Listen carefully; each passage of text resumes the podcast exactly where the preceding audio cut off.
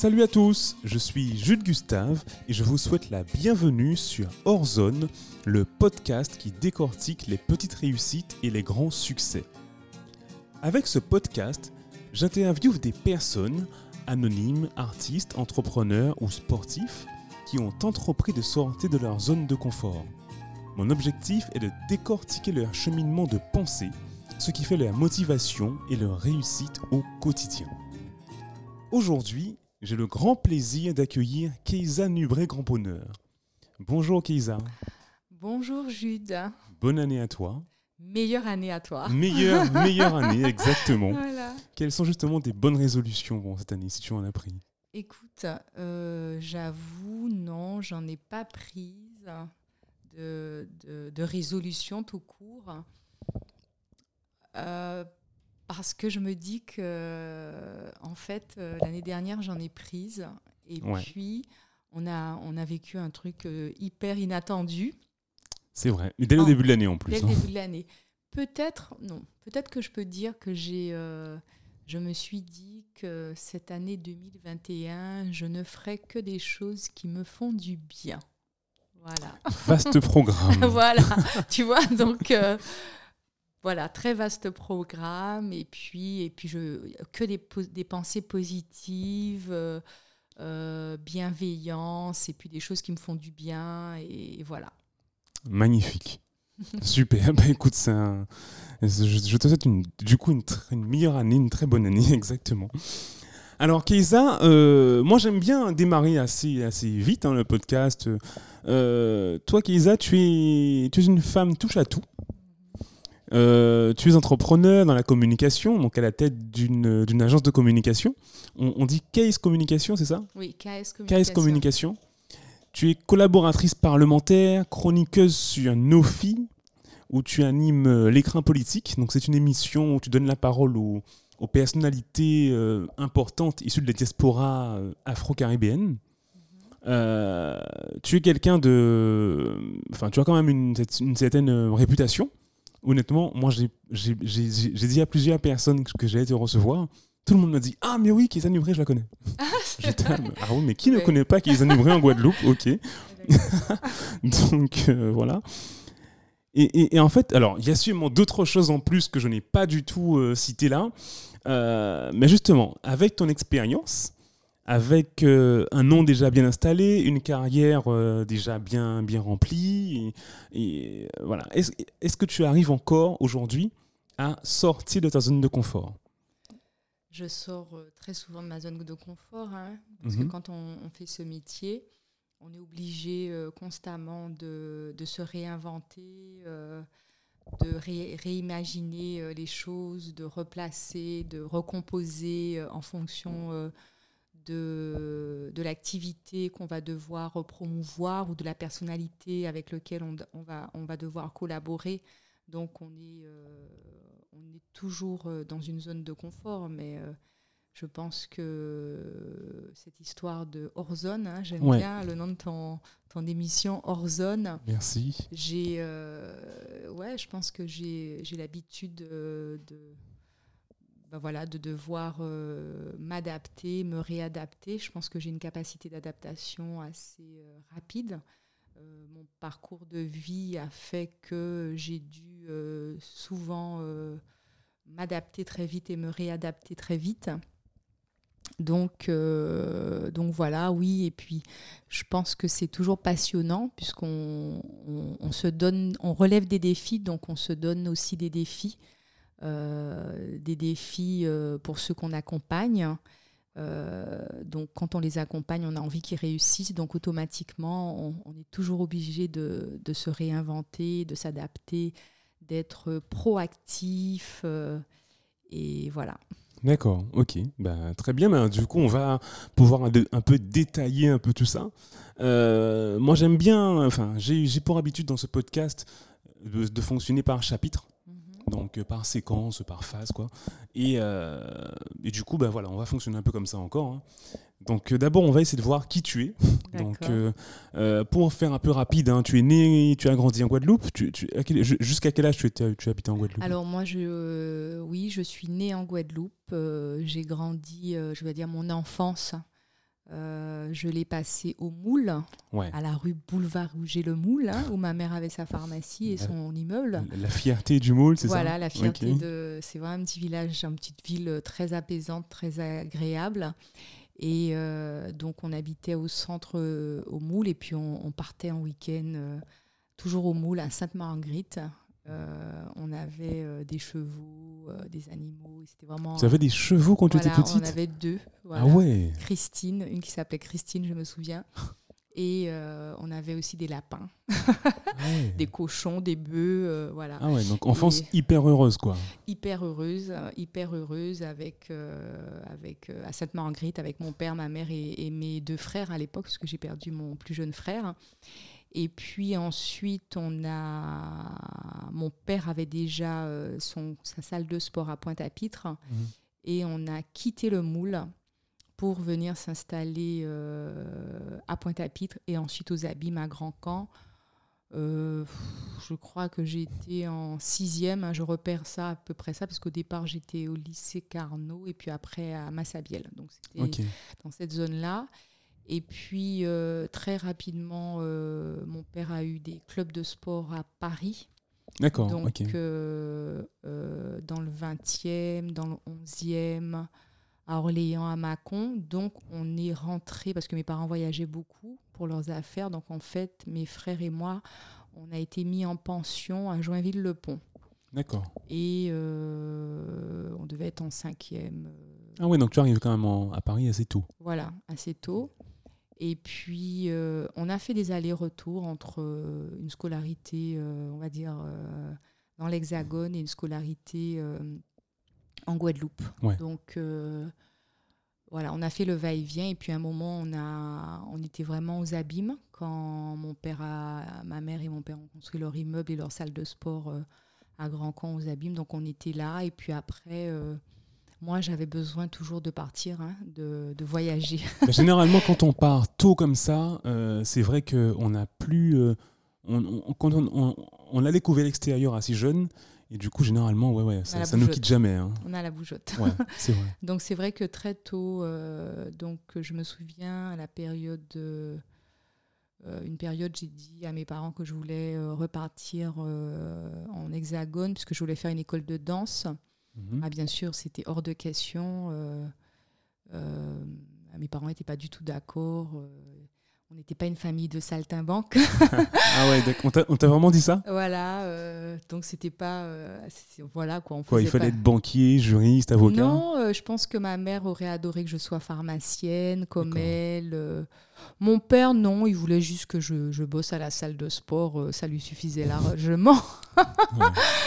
Euh, et, donc moi j'avais envie de, faire de la danse et ils n'étaient pas d'accord. Donc du coup bah, j'ai fait la résistance et puis euh, je me suis dit bah, je ne je vais pas très bien travailler à l'école. Et puis j'avais un pote qui s'appelait Dominique Lisette qui m'a fait découvrir un magazine qui s'appelait Danser et dessus il y avait un, formulaire pour s'inscrire dans une école de danse à Paris, l'Académie internationale de la danse et il fallait remplir le formulaire et passer l'audition. Mmh et du coup j'ai réussi à à convaincre euh, ma mère que je pouvais passer l'audition. Donc, euh, elle m'a emmenée là-bas, dans le 16e, euh, l'Académie internationale de la danse. J'ai passé l'audition et donc, du coup, j'étais en. On appelle ça en école à horaire aménagé, plus l'Académie internationale de la danse. Ah d'accord, donc tu as vraiment fait de la danse, tu voulais vraiment faire ton métier, tu es partie pour ça en fait. Voilà, je suis partie pour ça. Et, et puis, mais je voulais pas faire de la danse pour être danseuse et être sur le, sur la scène. Hein. J'avais envie de faire de la danse pour revenir en Guadeloupe, pour euh, m'occuper des gens, euh, m'occuper des euh, faire des choses, voilà. Et puis j'avais déjà monté une association avec des copines, on dansait partout, on, se faisait payer 10 francs, on dansait. Donc tu étais même professionnelle. Voilà. je ramenais des sous, tu vois. Et puis je montais des groupes de danse, enfin voilà, j'étais dans cette mouvance-là. Et puis après, je crois que je suis partie en vacances avec mes parents à Miami. Et j'ai dit, ah, mais moi, je veux, je, c'est ça que je veux.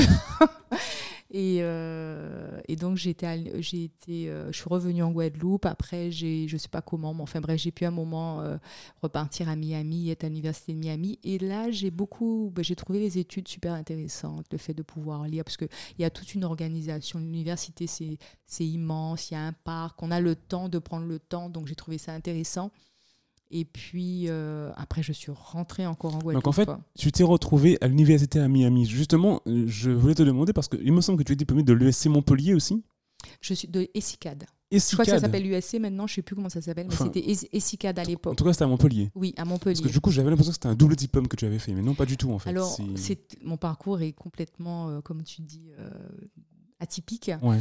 Je, je, quand je reviens en Guadeloupe après avoir fait l'Académie internationale de la danse, euh, ma mère me dit quand même que ça serait bien de reprendre les études et tout. Donc à ce moment, je, je crois que je passe quelques années en Guadeloupe et je pars à l'Université de Miami en département Continuing Studies où je passe un diplôme qui te permet d'étudier à la fac. Ouais. Voilà.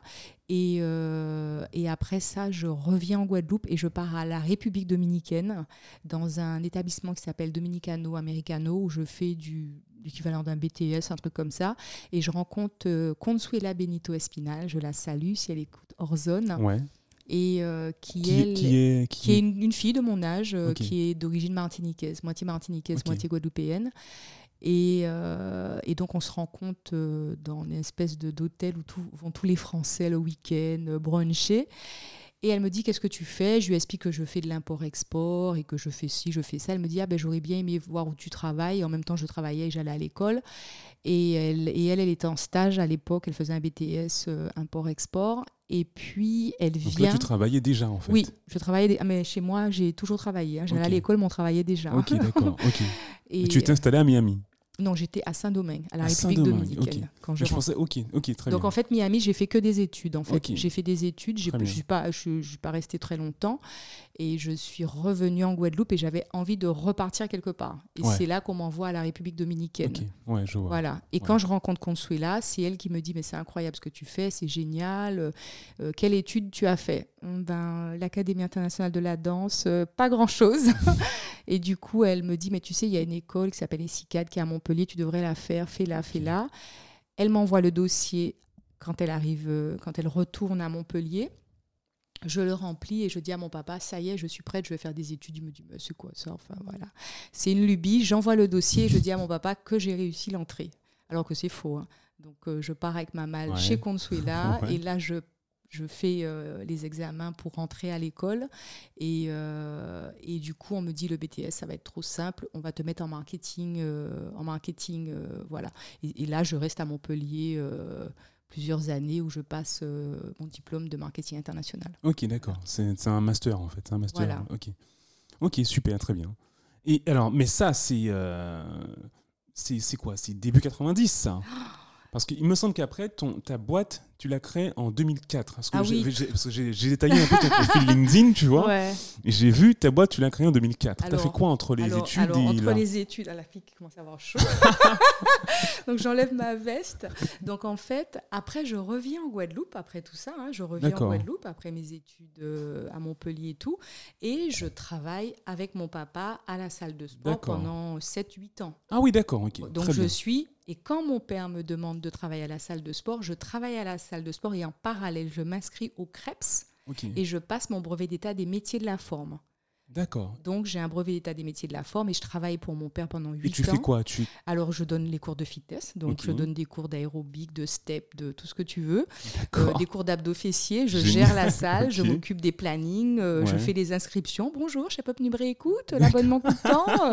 Euh, mais comme j'ai fait du marketing, je fais aussi euh, les campagnes promotionnelles. euh, je fais une émission à la radio avec Jean-Pierre Sturne, je fais une émission à la télé à toutes les vacances. Ah, tu es déjà une femme euh, je suis super à fond. je sais pas comment je faisais. D'accord. Je prépare des, je- j'organise euh, le championnat de fitness euh, d'aérobic. Ah ouais. Euh, j'organise le premier championnat de gymnastique sportive. J'appelle à Paris pour avoir la carte de la Fédération française de gymnastique et tout. Je monte une association qui s'appelle Les Amis du Fitness. Et euh, donc, je prépare, j'organise des compétitions de fitness en Guadeloupe euh, tout en gérant la salle de mon père où je, donne 10 cours par, jour. hein. Voilà. D'accord, ok. Mais, mais en fait, c'est un peu ça. tu- en fait, c'est un peu comme si tu avais déjà commencé ta boîte de- depuis ce moment-là, en fait. Parce que alors j'ai toujours voulu, j'ai toujours voulu en fait euh, faire de l'événementiel parce que je, je- je prépare aussi les Miss, les Miss Guadeloupe et tout ça. Je leur apprends à marcher Ouais. à travers moi avec mon association. Donc j'avais déjà monté une association où je faisais déjà ça. J'organisais des Ouais. événements, je m'occupais des gens et tout ça. Donc j'ai toujours voulu en fait m'occuper des gens, organiser des trucs et tout ça. Voilà. C'est ça, ok. Ok, je comprends maintenant pourquoi, euh, d'où le, pourquoi Case Communication derrière, effectivement. Voilà. En fait le nom je l'avais déjà depuis euh, euh, voilà depuis en Guadeloupe. hein. Voilà. Donc, Ok, euh, très bien. Et, euh, et du coup, alors, Case Communication, c'est quoi? C'est une agence de communication base 360, mais qui est quand même beaucoup dans la com institutionnelle, l'événement. Non, Non, J'ai l'impression que j'ai eu en fait. C'est, euh, euh, non Oh, on a l'impression que je suis euh, beaucoup dans la com institutionnelle parce que c'est vrai que je travaille aujourd'hui pour euh, voilà pour un député. Donc euh, c'est vrai que j'ai je dis toujours que j'ai voilà j'ai j'ai vraiment euh, la chance de- de- d'avoir pu travailler dans, dans des domaines très différents puisqu'au départ euh, euh, à Paris quand je commence ça on va dire que j'ai toujours voulu faire ça je sais pas Mhm. encore comment je vais le démarrer Mhm. mais je le démarre parce qu'en en fait il y a des sportifs de haut niveau qui me demandent de faire ça pour eux Ouais. de les aider parce qu'ils doivent passer à la télé, de m'occuper d'appeler les médias, etc. Et donc, du coup, je commence à Paris à faire ça euh, tout, en travaillant dans une, tout en travaillant dans une salle de sport en parallèle, à faire ça euh, pour des sportifs de haut niveau. Et puis ensuite, euh, je rencontre des gens qui font des événements culturels qui me demandent de faire ça. Donc, je fais en fait à l'époque, je fais du celebrity marketing Mhm. parce que je croise un peu mes, euh, mes euh, on va dire, euh, mon carnet d'adresses, on va dire, de sportifs de haut niveau et de personnes qui veulent créer des événements culturels où je leur ramène du monde Ouais. peut-être plus médiatisé sur le plan national parce qu'on sait très bien que euh, on va dire les afro-caribéens sont très euh, facilement euh, plus facilement médiatisables à l'époque quand ils sont sportifs de haut niveau donc en fait je fais du celebrity marketing ça s'appelle du celebrity marketing tu as un événement, moi je te ramène quelqu'un connu qui va faire un coup de projecteur parce qu'il sera présent, etc. Voilà, donc je démarre comme ça avec des gens qui font du théâtre ou alors par exemple avec quelqu'un qui s'appelle Muriel Tramis qui avait créé à Paris. euh, Paris Cité Noire, Paris Cité euh, Noire, un truc comme ça. C'était une chasse au trésor qui avait lieu à Paris et qui permettait aux gens ben, de faire un tour de Paris et de trouver des, des lieux où il y avait une présence, une activité euh, euh, d'une personnalité du monde, on va dire, politique ou euh, noir. Donc euh, voilà, et de fil en aiguille, euh, les choses euh, se font comme ça. euh. Et, et- et du coup, dès le départ, tu avais déjà une stratégie quand tu as créé ton, ton agence Ou est-ce que c'est le, le- tu, n'as, tu, tu as simplement continué à ton compte ce que tu faisais déjà dans la salle de sport? Alors non, euh, quand j'ai quitté euh, la Guadeloupe, parce que je quitte la Guadeloupe avec, une, de- de- avec ma fille, hein, euh. Et euh, ben, je travaillais dans une salle de sport. Je sais que j'avais envie de faire ça, mais bon, il fallait d'abord travailler, avoir une fiche de paye, prendre un appartement, enfin voilà. Ouais. Et euh, donc là aussi, j'ai fait du hors zone parce que je suis Ouais. partie euh, contre l'avis de tout le monde. Euh, donc, et j'avais déjà une fille de 18 mois, donc il fallait déjà assurer le, le quotidien. Donc j'ai assuré le quotidien en, en travaillant pour, à l'époque, c'était les Vitales, euh, en tant que commercial, parce que je voulais pas travailler en tant que prof, parce que je voulais être plus avec ma fille. Mhm. Et, euh, et donc, du coup, je travaillais en tant que commercial. Pour moi, j'allais avoir plus, enfin, j'allais gagner de l'argent plus facilement. Et je travaillais aussi pour Reebok. Ok. Euh, et puis, je donnais aussi quelques cours en tant que remplaçante. Parce que quand tu es remplaçante, tu es mieux payé que quand tu es. euh, voilà, parce que c'est au pied de lever. Ouais. Donc, du coup, tout de suite, le, le Ouais. club. euh, voilà. Et donc, du coup, j'ai fait ça pour assurer le, Le quotidien, le quoi. quotidien. Ouais. Et à côté de ça, j'ai commencé à la demande de certains sportifs, euh, euh, au départ c'était des mecs de l'athlétisme, à faire ce qu'on appelle des relations presse. Mais je ne savais pas que ça s'appelait des relations presse. Donc c'est allô, bonjour, tel journaliste, euh, le sportif machin va venir, et lui je le prépare, je le mets à l'aise, je l'accompagne, etc. etc. et ça a été comme ça, et de plus en plus de bouche à oreille, il y en a qui, qui, avaient besoin de ça parce qu'ils manquaient de confiance, ils ne savaient pas trop comment ça allait se passer, comment s'habiller, mhm. comment s'exprimer. voilà. Et donc, euh, en fait, j'avais pas spécialement de carnet d'adresse de journaliste, je dis, je dis toujours ça, mais j'avais une voisine qui travaillait au Parisien. Et donc, du coup, de fil en aiguille, les choses se sont fait comme ça. Ah bah, c'est du, du, réseau. Voilà. Hein. Et, d'ailleurs, elle m'avait fait un article dans Le Parisien à l'époque. Tu ah oui, d'accord. Et, euh, euh, et, puis, et puis après, les webzines, on appelle ça webzines, se sont développés. Il y avait un gars qui, s'appelle euh, Hervé Mougen, qui avait monté Griot. Griot oui, voilà, oh c'est super vieux. Hein. Il ah était ingénieur informatique, mais donc ce il, travaillait dans, il travaillait dans une grosse boîte. Mais à côté, il avait monté Griot, qui était le webzine. Mais ça marchait super fort en plus. Qui marchait super fort. Voilà. bien sûr. Et il m'appelle, il me dit ah euh, parce que j'ai entre, tout ce que j'ai fait, j'ai eu aussi une boutique dans le 16e où je faisais, où je, faisais, où je, vendais des, compléments alimentaires et bien sûr ça me ramenait aussi des sportifs. Et donc du coup, euh, Hervé me dit tiens j'ai ce magazine, je veux parler de toi parce que ouais c'est encore un autre truc que je faisais. Je sais pas si tu as connu le magazine Miss Eben. Oui. Ça n'existe plus, Miss Non, ça n'existe plus, ah Miss Eben. tu vois, c'est vrai. Miss Eben, ils avaient besoin d'une page conseil, euh, tu sais, le truc, euh, faites des abdos, faites des scies, mangez comme ça et tout. Et c'est moi qui l'écrivais, cette page, avec des photos, des exercices abdominaux et tout ça. Et, euh, et donc, Hervé Mougen m'a connu via Miss Eben et me dit je, je veux faire un article sur toi. Mais du coup, on ne parle pas que de, que de mon activité, mais on parle politique, on parle racisme, on parle plein de choses. Et puis voilà, on parle. Et il me fait un article. Euh, il me fait un article. Et puis ben, cet article, il est sur le digital. Et tu sais très bien, le digital, ça reste. Et puis mhm. les gens peuvent taper et puis retrouvent ton nom. Et puis de fil en aiguille, ben, je continue mon activité. Euh, du coup, je ne suis plus du tout dans la boutique puisque mon activité grandit. Je rencontre Babette de Rosière dans son restaurant. Et, euh, et, puis je vais à côté d'elle, je lui dis voilà, euh, est-ce que je, vous avez un très beau restaurant J'aurais aimé organiser des dîners. Euh, j'ai un concept qui s'appelle les soupers causeries de Keza. Mhm. et, et j'aurais aimé organiser des dîners où on ferait venir des gens de milieux très différents, mais des afro-caribéens, aussi des, ce que j'appelle les franco-gaulois, quoi, le, pour ne pas dire le blanc. Et on aurait des débats, des sujets, et vous, vous voilà, et puis vous allez gagner de l'argent dessus. Moi, je vends le truc, euh, je vends le, couvert, et vous, machin, etc. Et puis elle me regarde et me dit hmm, Vous avez l'air bien éduqué, vous. Ok, j'accepte. tu as juste été voir Babette de Rosier comme voilà, tu vois. Pourtant, Babette de Rosier, elle, Non, j'étais pas fait comme ça. Euh, non, en fait, en fait j'ai un, un ami qui, euh, qui m'a invité à dîner dans son restaurant. J'ai trouvé ça super chic. C'est dans le 16e, très chic et avec. Euh, Avenue Kléber ou un truc comme ça. Voilà, avec euh, des. Voilà, tout était chic chez elle et je trouvais ça génial. Et, et, donc, un autre jour, quand j'y vais, ben, je lui demande ça. Et elle me dit, j'ai mieux pour vous, vous n'allez pas recevoir de restaurant, j'ai l'étage, elle avait un salon privé, étage en haut. et donc on, on commençait, ça s'appelle les soupers causeries de Keza. Et là, j'invite des journalistes, je, vais à l'audace, j'invite des journalistes, j'invite des personnalités. À l'époque, Madame Paul Angevin n'était pas mhm. encore ministre, euh, n'était même pas encore euh, à la mairie de Paris, qu'elle vient à mes dîners, euh, Claudiciard, enfin, de mhm. fil en aiguille. Et du coup, bah, ça me donne aussi du travail. Donc du réseau. Du réseau, et j'ai plus le temps de faire ces dîners-là. Donc c'était des dîners où il y avait 10 hommes, 10 femmes. Je voulais pas qu'on soit très nombreux. Et mhm. je faisais toujours venir un jeune euh, qui avait besoin de, euh, de, de se faire son carnet d'adresses. Et je faisais ça aussi à l'époque avec l'aide de Christelle Théophile, oui, qui est aujourd'hui journaliste, ici. Ok. Voilà. Donc, euh, donc voilà. Donc après, bon, ben, j'ai eu euh, mon activité s'est développée, j'avais plus du tout le temps de faire ça. Euh. C'est super en fait, il y, a vraiment un lien en fait dans tout ce que tu as fait hein, quand même. Hein. Euh, tu as réussi à, mapper un peu toutes tes activités. Oui. Et au départ autour du sport, après, après c'était de la relation publique.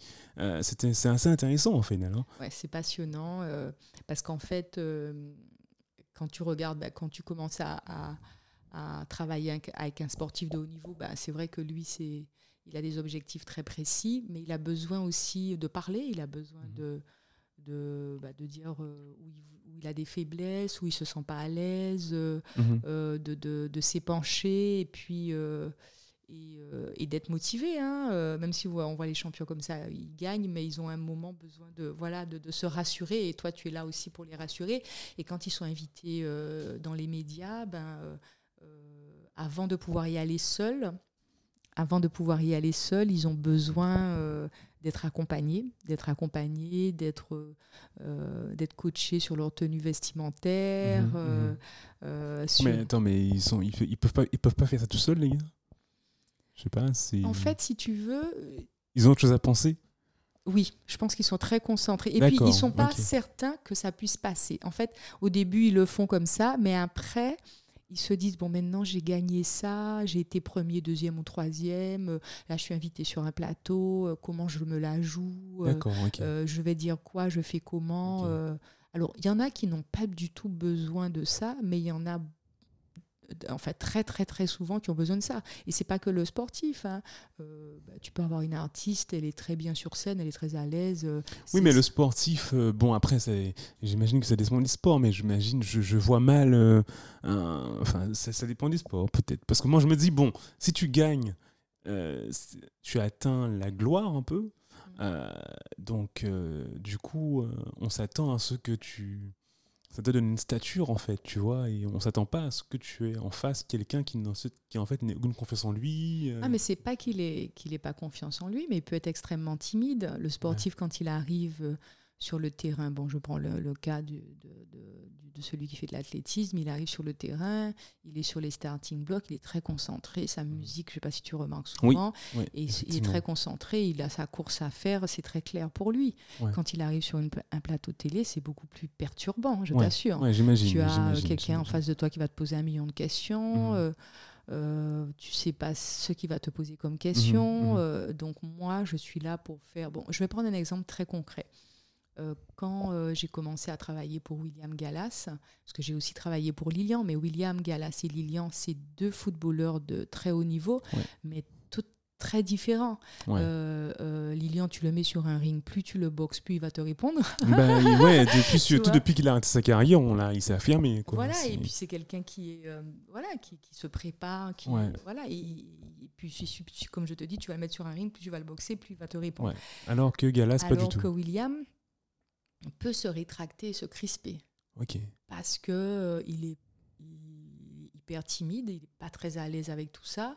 Donc, euh, et puis maintenant, regarde, il fait même de- des émissions télé. Donc c'est Je que- sais même pas ce qu'il fait, William voilà, Gallas, aujourd'hui. il, fait des rubriques euh, sur euh, Orange, Orange Sport, enfin des choses comme ça. Alors que jamais on aurait pensé que William aurait pu faire ça. William, au début, quand tu l'interviewais, sa gorge se bloquait Ouais, et c'était fini.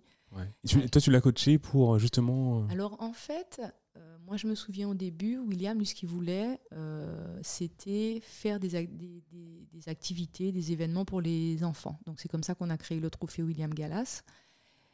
Et euh, il fallait qu'il fasse connaître ce trophée William Gallas et qu'il fasse connaître, euh, se connaître pour son- sa carrière après.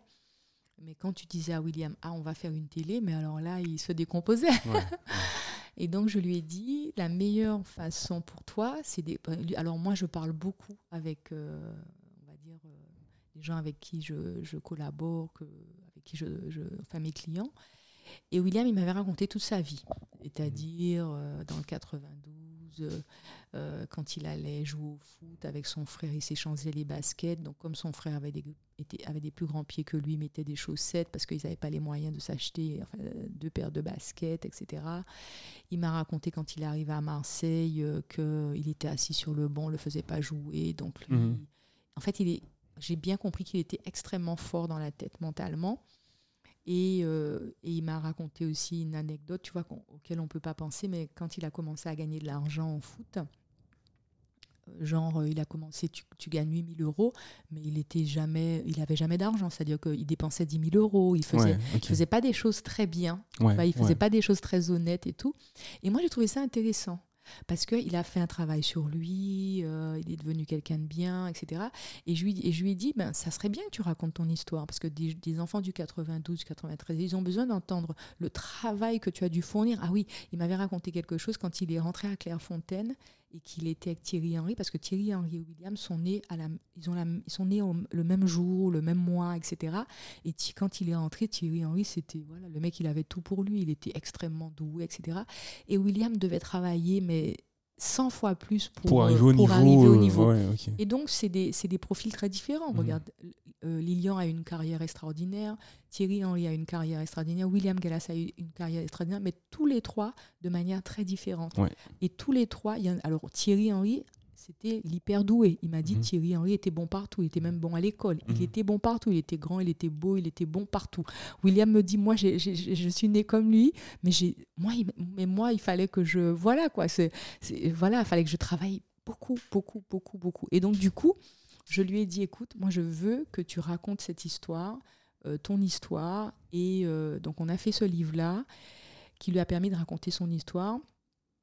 Et puis, euh, l'argent a été reversé à une association d'handicapés moteurs de la Guadeloupe. Et donc, ça lui a permis ben, d'aller sur le plateau. Et comme il connaissait son histoire et qu'il était à l'aise avec son histoire, il se racontait tout seul. Et euh, C'était plus fluide pour lui.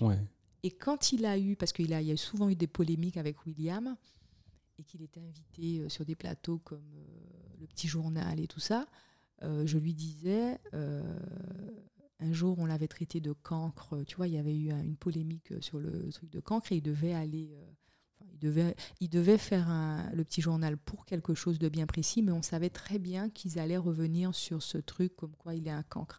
Et je lui ai dit à ce moment, tu vas lire un poème. Et j'avais trouvé un poème qui parlait du cancre.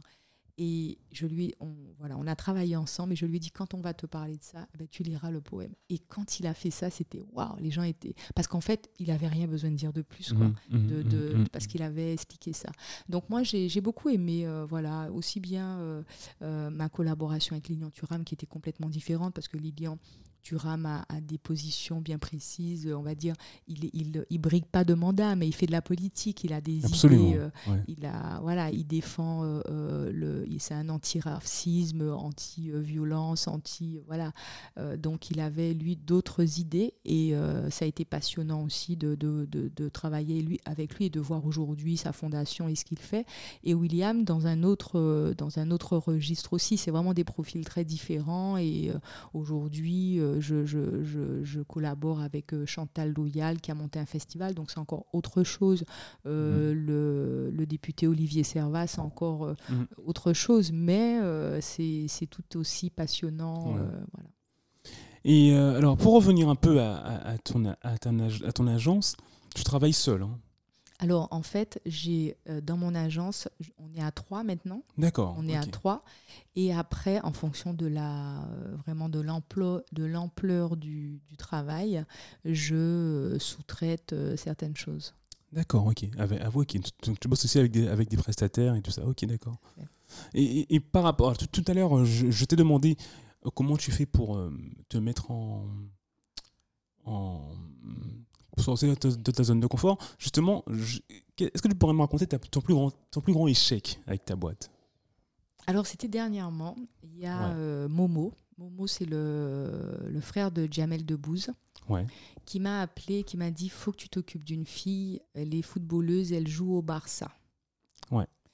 Et donc, euh, là là, je lui ai dit, j'ai jamais bossé pour des sportives féminines. En plus, elle joue au bar. Ça, on est en plein Covid. Il me dit, oui, il faut. Euh, alors, je ne vais pas citer son nom parce qu'en fait, euh, l'objectif un petit peu de cette joueuse, c'est de pouvoir euh, revenir jouer à Paris. Mmh. Mais c'est compliqué parce que si tu veux retourner jouer à Paris, il faut que tu le dises un moment. Et si tu le dis pas, ben on le sait pas. Mais en même temps, si tu le dis, le Barça, enfin, c'est très complexe. Ouais, ok. Et donc, euh, elle est très jolie, super jolie, une super chevelure et tout. Et j'ai dit à Momo, ok, euh, il faut que je la rencontre, il faut que je lui parle euh, et tout. Et mais du coup, on pouvait pas trop voyager parce qu'il y avait le Covid. Tout était compliqué. Tout était compliqué et je le sentais pas. Et je disais à Momo, tu sais, j'ai du mal. Moi, j'ai vraiment besoin de rencontrer les gens quand même la première fois. Il faut que je leur parle. Surtout si c'est des sportifs. Le sportif, il est, il est fragile. Un jour, c'est oui, un jour, c'est non. C'est complexe et tout ça. Il me dit non, on va faire un truc euh, avec. euh, on va faire une visio d'abord avec le patron de d'une d'une agence qui est basée à Monaco. Donc je ne citerai pas les noms parce que ça c'est des gens de choses que je.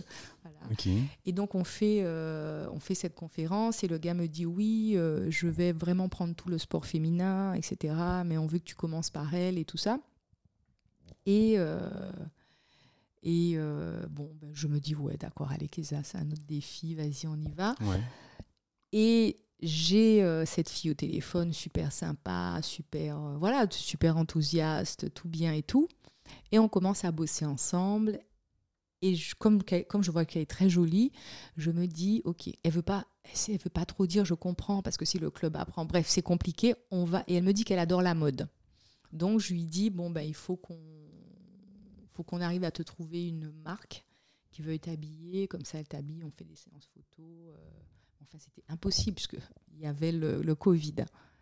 Ensuite, j'appelle des. Parce que j'ai quand même un, un carnet d'adresses euh, de journalistes sportifs, hein, puisque Mhm. je les connais depuis des années. Je parle d'elle en disant euh, les mecs, euh, commencez pas à dire partout euh, qu'elle veut partir à Paris et tout ça, mais qu'est-ce qu'on peut faire et tout ça. Ils me disent rien.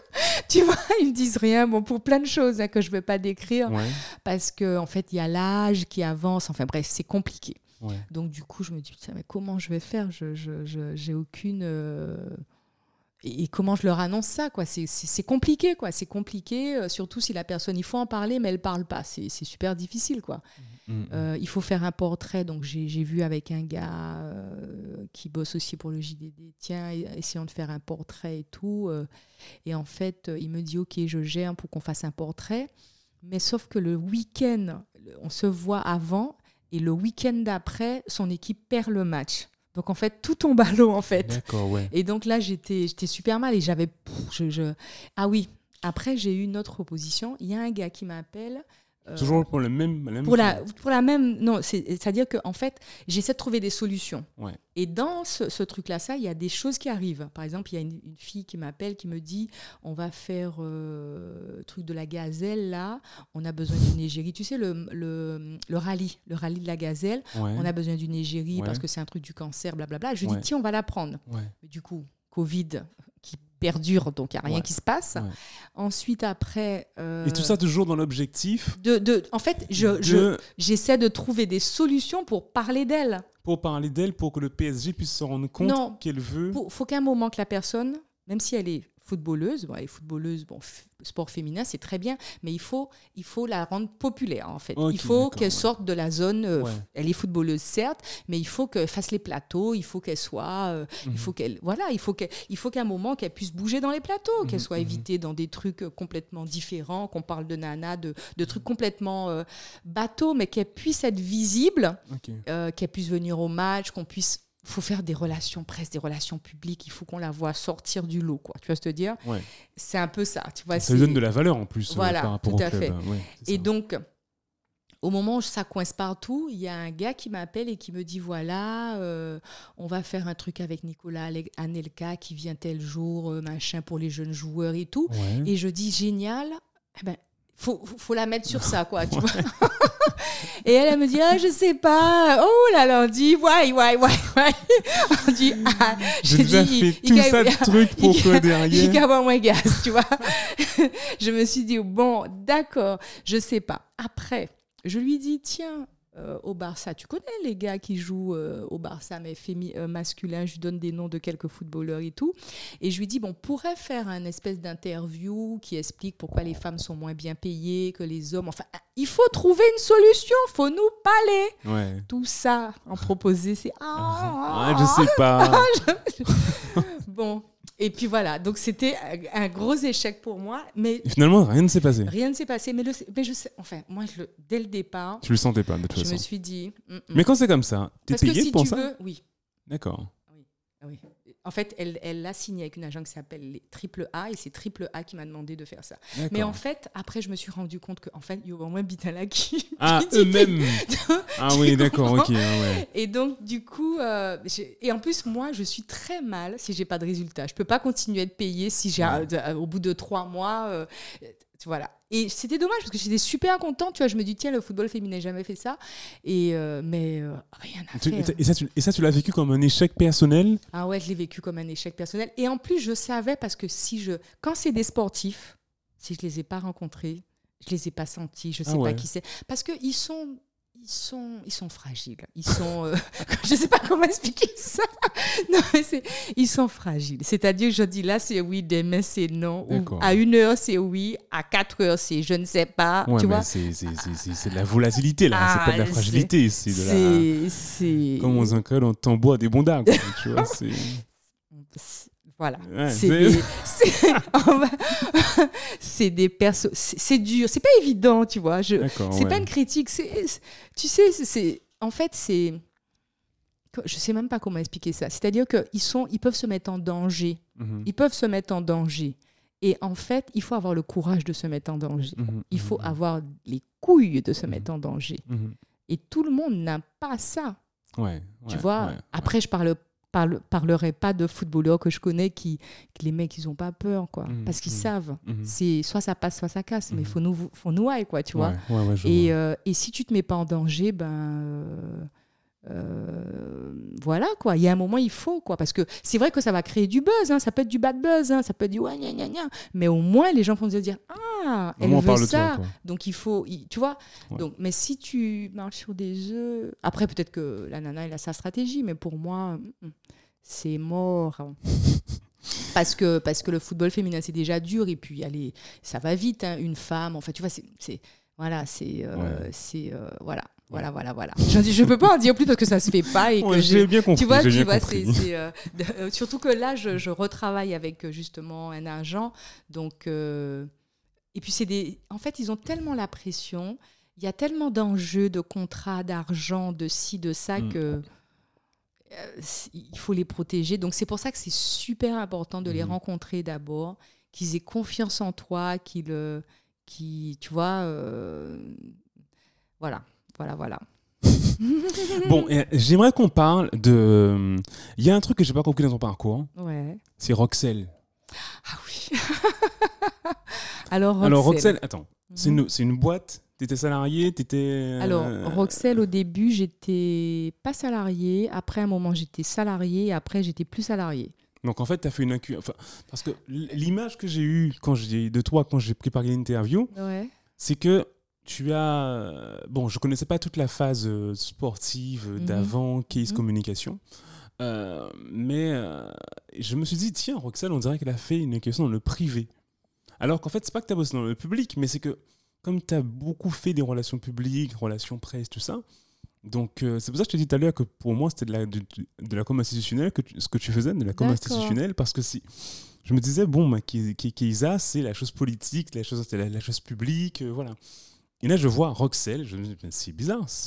Et en plus, Roxelle, je sais plus ce que c'est, j'ai noté, mais enfin, en gros, c'est. Je me, sou- je me souviens, je, je un me suis club dit, bah, privé. ouais, elle, elle a bossé pour une boîte privée pendant deux ans. Pourquoi? Voilà. Qu'est-ce qui s'est passé? Euh, Alors, oui, je, alors, je t'explique. À l'époque, alors je suis partie. Il y a une période où je me suis, j'ai rencontré quelqu'un Ouais. et je suis partie. euh, j'ai suivi cette personne qui euh, travaillait en Suisse Ouais. Euh, pour Johnson Electric. Enfin, cette personne, mon mari. Oui, J'espère qu'il va mari. pas entendre ça. On va le rassurer. voilà, j'ai rencontré euh, mon mari qui, lui, euh, a été, on va dire, on dit ça, chassé. hein, Oui, il a eu chasseur absolument. de tête Ouais. pour partir bosser pour Johnson Electric à- en Suisse. Ouais. Donc du coup, euh, bah, il me demande de le suivre. Ouais, enfin, je réfléchis un peu, j'ai un peu peur, mais bon, du coup, je pars en Suisse. Et donc tu quittes tout ce que tu Tout as mis ce- des années à Euh, construire. Voilà, tout ce que j'ai mis des années à construire. Et euh, il y a quelques personnes qui me font bosser, comme Marina Marville qui a monté les salons euh, Beauty Color, euh, Mhm. Euh, les salons, tu sais, euh, B2C euh, sur tout ce qui est cosmétique, beauté des femmes noires et métisses et tout ça, qui fait des, des gros salons à Paris et qui travaille avec moi sur la com, enfin, c'est qui me prend pour la com et réfléchir au nom du salon. On avait fait Beauty Color, le salon qui aime toutes les femmes, les choses comme ça. Donc je viens à Paris de temps en temps et je bosse de chez moi en Suisse. Et j'ai une de mes connaissances qui m'appelle un jour, qui me dit quand tu es à Paris, ça serait bien qu'on se voit. J'ai monté un truc. Ça s'appelle Roxel. ça, c'est ça, c'est le, c'est la. Non, non, non, ça n'a rien à Ah, voir avec ça. disais, wow. Ok. Et, euh, et elle m'explique en fait que c'est qu'elle veut développer euh, une plateforme sur euh, l'art de vivre.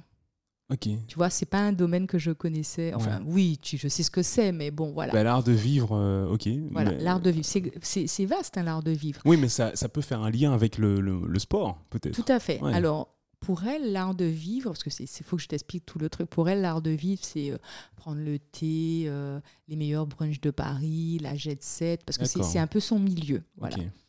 Et, euh, et moi, l'art de vivre, ça va être euh, ben, le gars qui est culturiste, donc il a une manière de manger. euh, enfin voilà, c'est un art de vivre, quoi. Tu Ouais. rentres dans ça, tu, tu voilà, ou euh, le végétalien, le végétarien, tu vois, c'est ça aussi l'art de Mhm, vivre. mhm, mhm, Et donc, du coup, elle, elle, elle, monte, elle me dit j'ai- j'ai- je vais monter une plateforme où on va pouvoir partager entre nous notre art de vivre. Et euh, quand, par exemple, quelqu'un a le même art de vivre que toi, ben, il te connecte sur des adresses euh, qui, qui, qui, qui te ressemblent. Et donc, elle a déjà tout fait. Elle a, elle a tout fait. Elle a, euh, elle a une agence qui lui a créé le site, etc. Enfin, tout le truc. Tout le projet est déjà Tout fait. le projet est déjà fait quand elle me- m'en parle. Et euh, le projet va lui être livré et elle voudrait que je l'accompagne euh, sur la communication, mais ça reste beaucoup de relations publiques en fait, plus que de relations presse. Ok. Et euh, donc au départ, je viens sur Paris, euh, on va dire euh, une fois par mois, enfin une semaine par mois, plutôt une semaine par mois, et euh, ensuite deux semaines par mois. Et le projet grandit de plus en plus. Elle prend des bureaux, avenue Hoche. Ouais. Et, euh, et en fait, mon taf, c'est euh, bah, d'aller avec elle et on teste euh, bah, les meilleurs. euh, donc à un moment, c'est les tea time. c'est plutôt cool. hein. C'est plutôt cool Voilà, comme boulot. Les ouais. tea time. Ben, en fait, il faut appeler, il faut expliquer ce qu'on fait, enfin voilà, et puis tester les, les, voilà, les meilleurs lieux où on, on prend le thé à Paris, les meilleurs brunchs de Paris. euh, Donc je vais payer euh, pour ça. voilà, je suis payée pour ça. Bon, je ne je, je suis pas payée que pour ça, hein, parce que en fait, c'est moi qui, euh, qui va euh, passer les entretiens de tous les gens qui seront employés dans cette, euh, dans cette plateforme, enfin dans ce truc-là. Et euh, donc, quelqu'un qui écrit, un graphiste et euh, une community manager. Et aussi, euh, quel angle on va prendre, euh, qu'est-ce qu'elle veut, essayer d'étirer euh, le plus possible, de comprendre ce qu'elle veut, où elle veut aller, etc. Donc en fait, elle, elle devenait un petit peu la, euh, la référence de... Mais c'est très privé, hein, parce que elle le partage avec ben, une catégorie, on va dire, les happy few, Ouais. tu vois. Ouais. Et, euh, et donc voilà, donc euh, ça a été de faire ça. Après, ça devait devenir une plateforme digitale et puis euh, ça demandait beaucoup d'argent. Je ne savais pas si elle était prête. Et puis au bout d'un moment, même si c'était génial, j'avais l'impression de tourner en rond. Ça, ça durait Euh, combien de temps? Euh, Deux ans, je crois. Deux ans? Et pourquoi tu en es sorti du coup? Ben, j'en, suis sortie parce que ben, ils ont eu, c'était une start-up. hein. Mhm. Donc, euh, au moment où il, fa- il fallait lever les fonds, euh, je veux dire, le plus gros actionnaire ne voulait pas trop, euh, ça devenait compliqué financièrement pour eux. Au niveau de la plateforme, on avait développé de quelque chose de très sympa, mais c'était vachement confidentiel. Donc, du coup, je ne sais pas si tu connais. comment s'appelle cette plateforme? Je ne souviens plus. C'est un truc qui est beaucoup en Suisse. Tu sais, c'est une plateforme aussi où ils font des événements Stade. euh, oh là là, ça me sort, je- ça m'est sorti de la tête. Aucune idée. Ah, C'est des espèces de Facebook, mais Mhm. complètement euh, Ouais. C'est privé. un petit comité, c'est des Voilà. petits clubs. euh, C'est pas, non, il y a du monde, hein, mais c'est très, euh, il faut être coop- coopté. Oui, d'accord, ok, je vois très bien. ok. Voilà. Ouais, ouais. Comment ça s'appelait Je vois Parce très, qu'il y très en a bien. J'ai pas de nom en tête, mais je. y il y en a un comme ça, voilà. Et donc après, bah, moi, je pense que j'avais fait le tour. Ouais. Et euh, financièrement, euh, il fallait à un moment lever des fonds, il fallait, euh, il fallait comme on dit, sortir de sa zone de confort. Et je pense qu'elle avait du mal à sortir de sa zone de confort parce que bah, elle dépendait aussi de, de l'actionnaire qui, bah, qui, qui, mettait beaucoup d'argent parce que c'est énormément d'argent dans ça.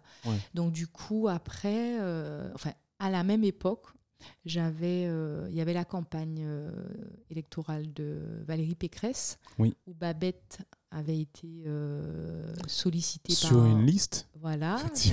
Et elle m'appelle pour me dire euh, Je veux que tu m'accompagnes dans ça, plus mon Et là, tu es en Suisse toujours Non, ah oui. Entre, entre, temps, tu, retournes à C'est-à-dire qu'au moment, euh, on va dire quelques mois avant la campagne de Valérie Pécresse, je prends la décision de venir parce que j'en avais assez de faire le va-et-vient parce que euh, Roxelle me prenait de plus en plus de temps. Je passais tout le temps mon temps dans le train et ça me, à un moment, j'en pouvais plus. Donc, je me suis dit, je vais moi m'installer à Paris et mon mari fera le va-et-vient. Mauvaise décision Parce que Paris t'appelle et Paris Fallait rester en ah, Suisse. Bah non, non, non, j'étais très contente de rentrer à Paris. Mais bon, voilà. Euh, on va dire que. En plus, en Suisse, on s'ennuie un peu en plus. On s'ennuie un peu, mais euh, on a, il y a autre chose. Mais c'est vrai qu'on s'ennuie un peu. mais ça a été euh, une catastrophe pour mon mari. Ah bah, euh, parce que c'est pas du tout le, la même vie, les mêmes propositions de travail. Enfin voilà. Donc ça nous a mis hors zone, hors zone, vraiment Et hors zone. suivi du coup de, dans, le, dans, le, sens inverse. Dans le, sens inverse. Et là, ça a été du hors zone pour lui, mais voilà. Donc c'était pas, c'était pas facile. Ouais. Ouais voilà un peu ce que c'était Roxelle. L'histoire sur Roxelle. Ok, ok, très bien. Alors maintenant, je voudrais qu'on aborde la fameuse émission L'écran politique. Ah oui, ça aussi. Parce qu'il y a l'écran politique. Et l'écran politique, c'est quoi du coup? Parce que, Alors, Pour ceux qui ne connaissent pas, ici, alors l'écoute sur euh, de Horizon, c'est beaucoup, beaucoup, beaucoup Paris, beaucoup France, tout ça. Et un peu Guadeloupe, ça. Mais bon, tout le monde ne connaît, ne connaît pas forcément l'écran politique. Et Nofi d'ailleurs. D'accord. C'est quoi Nofi C'est quoi l'écran politique Nofi, c'est la contraction de Noir et Fier. C'est une plateforme qui a été montée par Christian Et puis euh, sûrement plein d'autres personnes, mais bon, je le connais plus.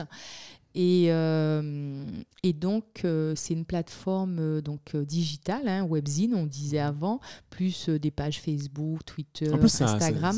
C'est ancien quand même, ça fait un moment. Oui, ça fait un petit moment, ouais, ouais, ça fait un moment que ça existe. Et en fait, comment m'est venue l'idée? Quand j'étais auprès de Babette durant la campagne de Valérie Pécresse, et aussi toutes mes collaborations avec le le CM98, hein, Comité Marche 98, etc. Euh, j'ai fait beaucoup le tour des associations, j'ai fait beaucoup le tour des militants et je me suis rendu compte qu'il y avait une, une manne de personnalités euh, afro-caribéennes qui faisaient de la politique et qui étaient hyper bien placés, qui étaient, qui étaient géniaux, quoi, qui faisaient des choses incroyables, mais qui n'étaient pas visibles. On ne les voyait pas. Euh, on les voyait nulle part et je trouvais ça incroyable. Et donc, du coup, euh, lors d'un événement euh, associatif, qui n'avait absolument rien à voir avec la politique, c'était des gars qui montaient une association pour le cinéma. Et à ce, moment-là, j'ai intervenu, ils m'ont demandé d'intervenir, et je leur disais que monter une association, c'est long, les tout est long, donc il faut, quand vous prenez cette décision, sachez que voilà, c'est très long, etc. Et euh, bref, je, parlais des, associations, je prenais comme exemple le CM98, je mhm. prenais toutes ces, tous ces exemples d'associations euh, euh, afro-caribéennes qui ont fait un, qui, ont mis 20 ans à réussir à, réaliser des choses et tout ça. Et là, ce jour-là, Sarah Kwaka, qui était à l'époque la rédactrice en chef de Nofi, euh, avait m'avait entendu et avait récupéré mon téléphone et elle m'avait dit voilà euh, euh, j'ai bien aimé votre discours politique j'ai envie d'intégrer ces réseaux là faut qu'on fasse quelque chose et tout ça. Et voilà. Et donc comme j'avais cette, cette, idée je voulais interviewer ces, ces, personnalités afro-caribéennes qu'on ne voyait pas, qui étaient adjoints au maire, qui étaient... Ouais. tu ne fais que des, que des personnalités politiques. Alors, en fait, je fais. Euh, j'appelle ça écrin politique parce que moi, j'estime que tout est politique. Ah, bah oui. Quand tu prends la décision euh, au choix au supermarché de, de, faire tel et tel produit, je pense que c'est un engagement politique. Totalement d'accord. Euh, quand tu prends la décision de de, de, de te coiffer d'une certaine manière, je pense. C'est politique, voilà, c'est politique. Tu vois, je passe du long lissage blond en vivant en Suisse euh, à mon afro, back to afro. Donc, tu vois, tout est. Absolument. Voilà, c'est des, des actions politiques. Donc, en fait, j'ai eu, eu envie de plusieurs choses dans l'écrin politique. Mettre en lumière toutes ces personnalités comme Jacqueline Pavilla, qui était à l'époque première maire adjointe de la ville de Saint-Denis, première, première, et euh, d'origine guadeloupéenne et tout. euh, j'ai eu envie de mettre des gens comme Viviane Romana, euh, qui, était au conseil, qui est au Conseil régional de Paris, euh, tout un tas de, de- de personnalités qu'on ne voyait pas. On prend l'exemple de Dieu Nord Excellent, qui est aujourd'hui maire de Villetaneuse, qui est d'origine d'accord. haïtienne, qui n'avait pas accès aux médias. Ouais, ouais. Et quand on a fait l'interview, il se présentait à la députation. Donc j'étais hyper content. On a fait ça sur une table dans un, dans, dans, dans un bar sur la place de Saint-Denis, tu vois. Donc euh, voilà, euh, j'ai eu envie de mettre euh, en avant. Moi, euh, Tani Swali, qui est le vice-présidente du Sénat et qui est euh, d'origine, enfin qui est, du, qui est de Mayotte, euh, les Naïk Adam, enfin. euh, Oui, les Naïk Adam, j'ai bien aimé son. Voilà. Et celui que j'ai préféré, c'est le maire, enfin le, le député ou je sais pas quel, quel, quel poste il a, euh, le Marseille là. Alors, tu parles de Pupponi. Non, non, non, non, Ah bon non, non, Ah, d'accord. euh, Saïd Amada. Ah, voilà, Saïd ça, Amada, qui ça, est c'est ça. d'origine est euh, réunionnais. et comorien. C'est ça. Voilà. ça, Ah, celui que tu as préféré. Ouais, ouais, j'ai bien aimé parce que. Je sais pas, le petit côté bad boy qui est caché derrière la cravate. Ouais. oui, c'est d'où il vient, peu- euh, quartier nord de Marseille voilà, voilà, et tout. j'ai Ouais. bien aimé, euh, j'ai bien aimé Ah, le ça fait plaisir, tu regardes alors. Ouais, d'accord. Et alors, eh, il y a un truc qui m'a fait rire, moi. Alors, tu me diras si j'ai raison ou pas. Mais euh, tu as interviewé Nathalie Fonfon. Oui. Euh, et Nathalie Fonfon, je crois, alors je ne sais pas quand est-ce que le, interview a, a eu lieu, mais euh, euh, toi, tu es vice-présidente du CREFOM. Tout à fait. Et vous avez parlé du CREFOM à un moment, je ne sais Ouais, plus dans l'interview et tout. Et je sais pas, juste avant, j'avais regardé une autre interview de toi et puis tu souriais beaucoup à ton invité. Et Nathalie Fonfon, j'ai trouvé qu'il y avait. euh, je, bah, je, vous ai- je, vous- je me suis dit, elles deux, là, elles sont pas très copines. Ah hein. non, on est, vrai on est. Attends, c'est, elle est pas pro créfemme, on est super potes. Hein. Non, mais on je sais pas s'adore et. euh, C'est discuter pourtant, on n'a pas arrêté de sourire. Ouais, je sais Ah pas, bah j'ai non, pourtant on a fait des photos, on était très contente. Enfin moi j'étais très contente de l'accueillir, elle ok. était contente d'être là, ça se passait super bien. En général, il n'y a pas de piège hein, dans Ok. l'écrin politique. C'est vraiment pour parler du parcours et de l'envie et pourquoi on arrive Ouais. là. Et voilà, c'est, c'est- Ouais. il n'y a pas de sujet, euh, euh, on va dire, politique, il n'y a pas de sujet clivant. euh. J'ai eu aussi Daniel Obono, j'étais super Oui, contente ça, de la voir. ouais, ouais, ouais. Et, on euh, peut regarder où l'écran politique? Que alors, sur la plateforme Nofi toujours sur Nofi Ouais, et aussi sur euh, ma, ma page YouTube. hein, euh, Agence KS. J'ai aussi mis toutes les vidéos. ok. Et, et donc voilà. Et aussi, on a, j'ai aussi fait l'interview d'une dame qui est arrivée à Paris poinçonneuse et qui a fini conseillère municipale. Donc j'aime bien aussi ces parcours où, euh, voilà, donc c'est ce qui m'intéresse. Donc en fait, ce qui m'intéresse dans l'écrin politique, c'est de savoir pourquoi euh, la personnalité que j'interviewe a décidé de faire ça, quel est son engagement. Tu parlais de Saïd Amada qui disait Ouais. que il a décidé de se lancer en politique parce qu'un jour il a vu son pote prendre euh, ouais, se faire tuer. se faire tuer parce qu'il était noir. C'est ça. Euh, après, tu peux prendre l'exemple de, de Madame Paul Angevin. Quand je l'interview, il y a une partie de sa vie qu'on ne connaît pas. Mhm. Quand elle travaille en tant qu'avocate et qu'elle défend ces Noirs américains qui avaient détourné un avion et qui voulaient rentrer à nouveau aux États-Unis et qui s'étaient livrés en France, euh, etc. Ouais. Donc c'est moi, c'est ce qui m'intéresse en fait, c'est le parcours parce que je trouve que ça tord le cou aux clichés. Et donc, c'est de double. à- Je veux dire qu'il y a, il y a deux, deux choses intéressantes. C'est que pour les gens qui ont tendance à dire euh, les noirs ci, les noirs ça, à critiquer, à dénigrer ces noirs, hein, parce que voilà. Et euh, donc, ça leur montre des exemples. Et pour, je veux dire, la- les noirs euh, de la diaspora qui sont en France, qui disent de toute façon, pour nous, c'est mort, on n'y arrivera jamais, ils nous aiment pas, tout le monde est raciste, tout le monde est méchant, ça leur montre que non, parce qu'il y en a qui arrivent et qui sont des élus de la République. Et donc j'avais envie de montrer ces élus de la République de tous bords, ou alors qui, des, des, euh, des, des- des gens qui ont monté des associations, euh, qui ne brillent pas de mandat, mais qui ont un combat, qui ont un combat euh, de faire respecter l'histoire, de faire la reconnaissance des victimes de l'esclavage, des choses comme ça, et qui sont à côté médecins, parce que Serge Romana, il, est, il a été président du CM 98, mais Serge Romana est d'abord professeur de médecine. Gordien, qui est aujourd'hui le nouveau président, c'est un, viro- un, profé- un chercheur et un virologue, et etc. Donc en fait, il y a cette casquette associative qui est très lourde à porter, très forte, et en même temps avec un métier très puissant derrière. ouais. Et moi, j'ai eu envie de mettre en avant toutes ces personnalités qui font des choses extraordinaires, qui ne rapportent pas de sous, contrairement à ce Ouais. qu'on pense. Euh, mais c'est la passion. Et je pense que quand on est passionné, euh, on peut manger du pain et de l'eau, non? Non, pas toujours. Presque, presque. Un, un peu, un peu de beurre, un peu Un de peu de beurre dessus. voilà, voilà.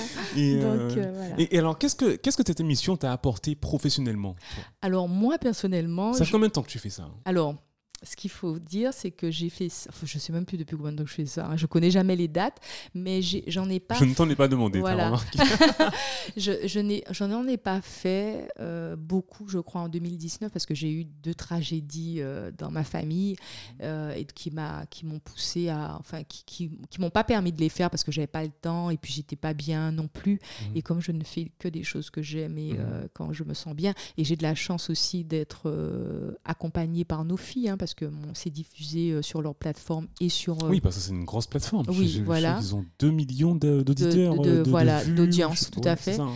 Euh, et, donc, euh, et donc, on peut retrouver l'écrin politique sur nos filles.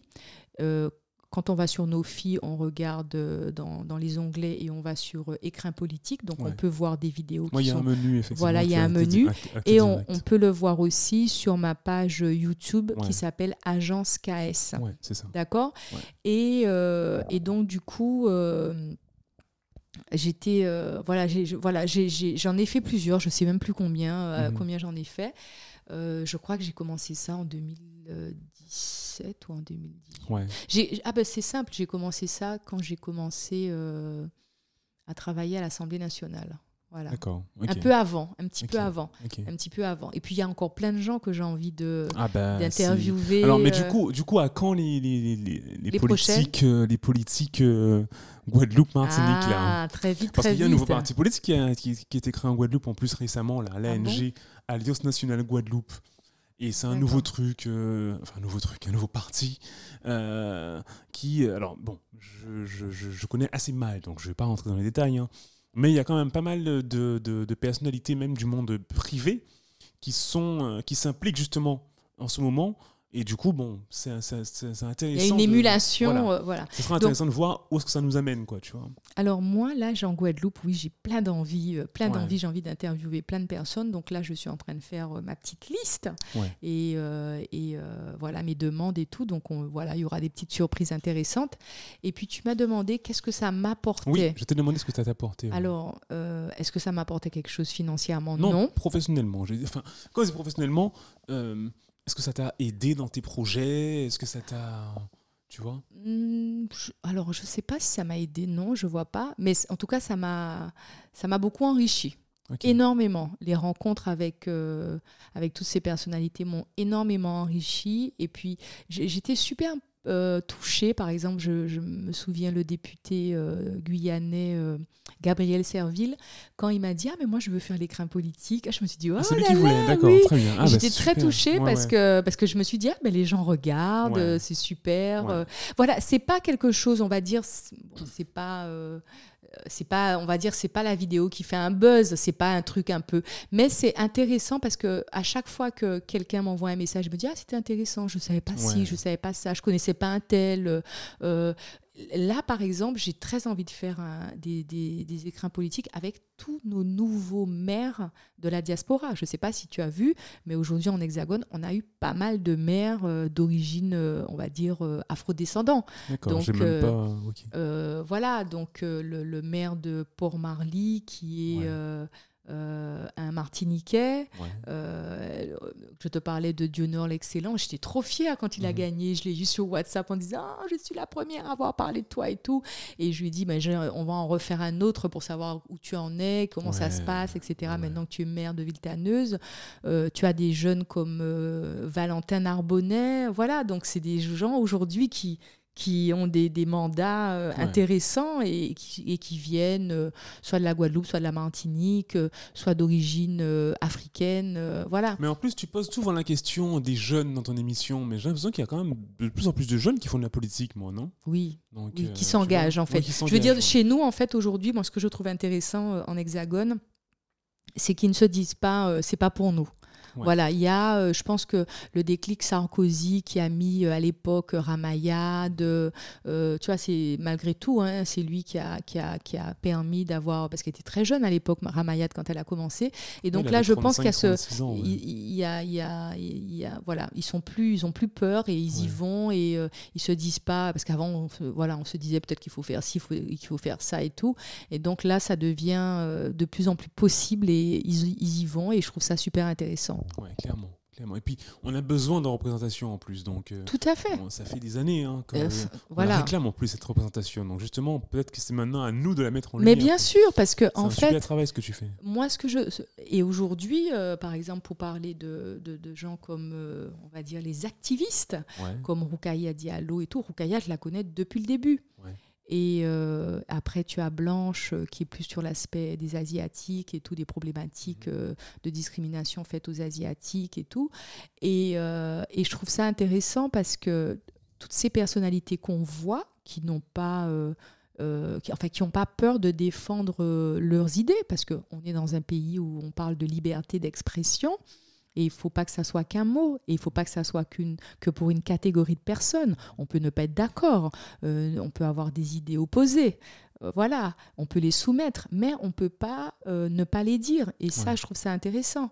Et je trouve que, que, que nos nous, euh, on va dire, euh, la diaspora, il faut pas qu'elle ait peur de dire ce qu'elle a à dire, tant qu'elle sait, moi je dis, bien le dire. Alors bien le dire, ça peut vouloir tout et rien dire, mais euh, moi ce qui m'embêtait avant, c'est quand il y avait les élections qui arrivaient, on ne mettait sur les plateaux télé que des Noirs pour parler des problèmes de banlieue. Comme s'ils ne sont pas capables de parler d'économie, euh, euh, de culture, de, je sais pas, de toute autre chose que de banlieue. Comme s'il y avait un sujet banlieue, alors que la banlieue, c'est un lieu, et puis à l'intérieur, il y a plein de sujets. Et donc, moi, aujourd'hui, je pense que ce qui est important, c'est de pouvoir être visible, parler de, et d'être interrogé sur tous les sujets. D'accord Il y a ça. Et après, il y a vraiment quelque chose qui me tient à cœur. Je trouve que dans les euh, médias euh, nationaux, euh, quand on parle de, l'outre-mer ou des outre-mer, on n'interroge pas suffisamment les élus des outre-mer. Euh, on va interroger un ultramarin qui vit dans l'Hexagone et qui va parler des Outre-mer, alors qu'il n'a pas mandat, puisqu'il n'est pas, euh, voilà, il sait pas tout ce qui s'y passe, il ne sait pas vraiment euh, quels sont les, les, besoins, quelles sont les envies du Guadeloupéen qui vit en Guadeloupe ou du Martiniquais qui vit en Martinique. Et puis, je peux parler de la Réunion pour dire la même chose. Et donc, je trouve que, que ça, ça devient urgent quand quand on parle des problématiques des Outre-mer, donc on pense à inviter le président de la délégation aux Outre-mer et les élus euh, des Outre-mer sur les plateaux. Et je pense que ça, ça, sera même plus évident pour le journaliste de comprendre. Parce que quand... Euh, voilà, quand on parle des sujets comme Mayotte ou, euh, des sujets euh, bah, comme, on va dire, le déboulonnement des statues en Martinique, je trouve ça quand même incroyable qu'il n'y ait que des hexagonaux qui viennent donner leur avis et qu'à aucun moment on se dit peut-être qu'on devrait poser la question à ceux qui ont mandat de, voilà, de leur population. Et puis en leur donnant euh, le même, la même image. Moi, enfin, ce, ce, que tu dis me fait penser à la fois où euh, Domota était intervenu euh, dans l'émission avec Fillon. Tout à fait. Et, et bon, bah, Domota, on, bon, le connaît, hein, il est en t-shirt, c'est un, homme, un homme politique, mais c'est avant tout un, un, activiste syndical, c'est un syndicaliste. et, et, du coup, clairement, il y avait une espèce de, de, déconsidération de Domota par rapport à la statue de Fillon dans l'émission. Enfin, c'était criant, quoi. C'était, un peu, euh, voilà, c'était un peu dommage, quoi. Euh, oui, c'était dommage, mais moi, ça me gêne pas. Enfin, je vais t'expliquer pourquoi. Euh, on a toujours tendance à se dénigrer, à, se, à, penser. Enfin, je regarde les gilets jaunes. On va prendre l'exemple jeune.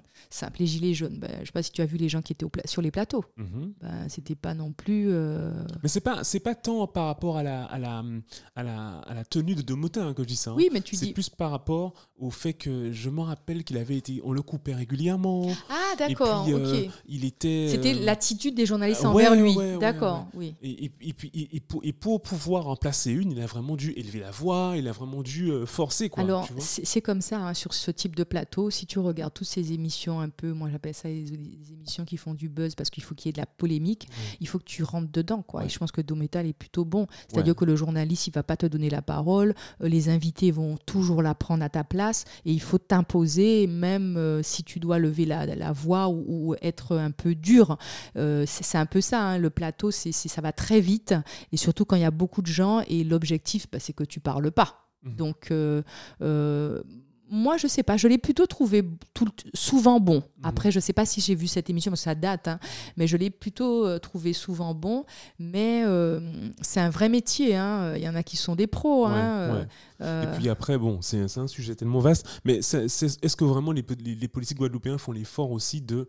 Enfin, en tout cas caribéens guadeloupéens, enfin guadeloupéens et martiniquais, pardon, font vraiment l'effort de, enfin, de, se mettre en avant. Mais bien sûr. moi, je pense que c'est les médias qui. C'est vraiment les médias. Mais bien sûr. Ça, Je, je, moi, bien sûr. Déjà, ils ont le niveau, ils ont la compétence. Et, mais c'est les, mais c'est les médias qui préfèrent toujours interviewer le ministre des Outre-mer. Euh, euh, voilà. Et, et pas euh, le ministre des Outre-mer. Il est ministre, certes, d'accord. Donc, il est nommé. Mhm. Voilà. Tandis que les députés, les sénateurs, euh, bah, ils, sont, euh, ils ont mandat de leur pays. Donc je pense qu'on laisse toujours parler euh, bah, le ministre des Outre-mer, mais non, il faudrait de temps en temps laisser parler le président de la délégation aux Outre-mer, laisser parler les, les députés de leur circonscription, le président de région. Enfin, c'est lui qui est quand même là. C'est mhm. voilà, mhm. c'est lui qui a un mandat du peuple. Donc D'ailleurs, euh, bah, si tu regardes certaines émissions euh, euh, politiques, les députés, le député Saïd Amada parle sur les plateaux. Il y a des députés, députés de Paris, députés de Marseille, députés, ils sont sur les plateaux et ils, vont parler de sujets économiques. Donc, je prends l'exemple du député Olivier Servat. Il a tout à fait la, la connaissance ah, et pour parler économique. Donc, moi, je pense que les journalistes devraient faire l'effort de s'intéresser aux députés des départements d'outre-mer mmh, mmh. et que quand ils parlent des sujets à part, parce qu'ils les invitent, oui, si on parle du cyclone, ils vont les inviter, ça c'est clair, mmh. euh, voilà. Mais moi je pense qu'il y a plein d'autres choses quand on parle budget, quand on parle économie et tout. Euh, je suis désolée, on peut inviter les députés, euh, voilà. Donc je pense que les journalistes ne font pas d'efforts parce que c'est facile. On a celui-là, bon, c'est toujours ceux-là, on invite toujours les mêmes, etc. Et ça c'est inadmissible. C'est inadmissible parce que c'est un manque de visibilité pour les outre-mer et c'est une méconnaissance des outre mer mer et même le public est demandeur parce que le public ne connaît pas. Certaines fois, il y a des journalistes qui se permettent de montrer des images de la Réunion et, de vous dire que ça se passe aux Antilles. Ou alors de vous montrer des images de l'Afrique la, de et vous dire que ça se passe en Martinique. Donc, euh, ils, auraient le. le Quand ils arrivent à les placer correctement sur la carte. Voilà. Donc, moi, je pense que ça serait tout à leur avantage de se dire ben, c'est qui le député euh, Il y en a combien de députés en Guadeloupe? Ah ben, Est-ce qu'on peut avoir celui-là euh, Un de la majorité, un de l'opposition On a une question. Voilà. Il y en a qui le font, hein, mais je trouve que c'est pas suffisant. C'est pas mmh. suffisant. C'est toujours les mêmes. C'est toujours le. Voilà. Alors que les autres ont la compétence de pouvoir intervenir. Voilà. C'est mon avis. Il y a du boulot encore il y a pour beaucoup de boulot. Communication. Ben, je, vais, je, je, me permets de te raconter une anecdote. Quand il y a eu le, euh, la commémoration, c'était pas cette année, bref, il y avait eu une commémoration euh, de l'esclavage qui s'était passée au Panthéon. Avec, euh, en grande pompe, avec le président de la République, etc. Et là, il y avait quand même des députés des Outre-mer et moi, j'ai fait mon taf, il y avait BFM, etc. Et je leur dis, il y a quand même le président de la délégation des Outre-mer. On parle euh, de l'abolition de l'esclavage, la commémoration de l'abolition de l'esclavage, etc., etc. La journaliste m'a dit que ça ne l'intéresse pas, qu'elle était intéressée juste par le président de la Fondation de l'esclavage. Ouais. C'est inadmissible, Ouais. c'est incroyable. Ouais. Elle me l'a dit, je l'ai bien entendu, hein, j'invente pas. Elle me l'a dit qu'elle n'est pas intéressée. Heureusement que je suis une excellente attachée de presse. Donc on a eu, pu avoir des émissions radio et tout euh, euh, sur la radio nationale où il a pu intervenir et tout sur ces Ouais. questions. Parce que en plus, euh, Emmanuel Macron faisait de grandes et belles déclarations. Il parlait du mur des noms qui va être mis aux Tuileries.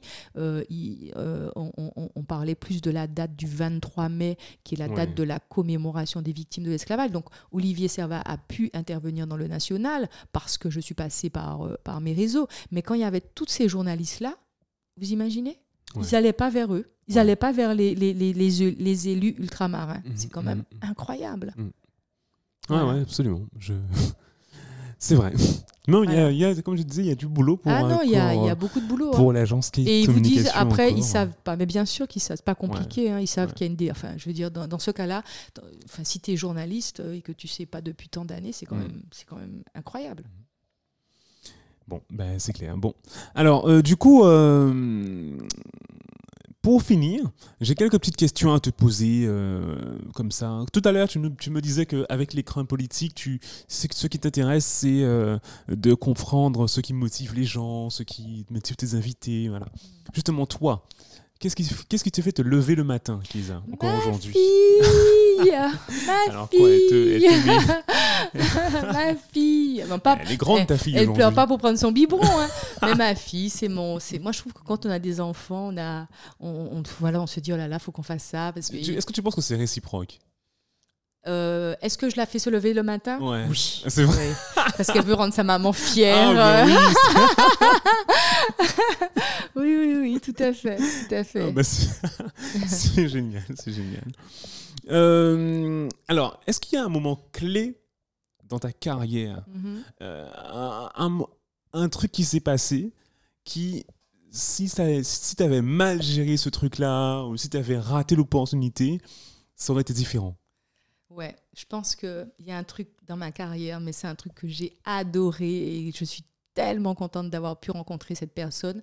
C'est Jean-Claude Flamand-Barny. Ah, Ah, il- c'était. euh, je, voilà. je, je, lui ai jamais parlé à lui, Ouais. mais ouais, Ah ouais, j'adore son boulot. j'ai, euh, j'ai vraiment. C'était. Et en plus, c'est fou parce que bon, moi, je suis très passionnée Mhm. et je suis très, euh, très entière avec les gens avec qui je travaille.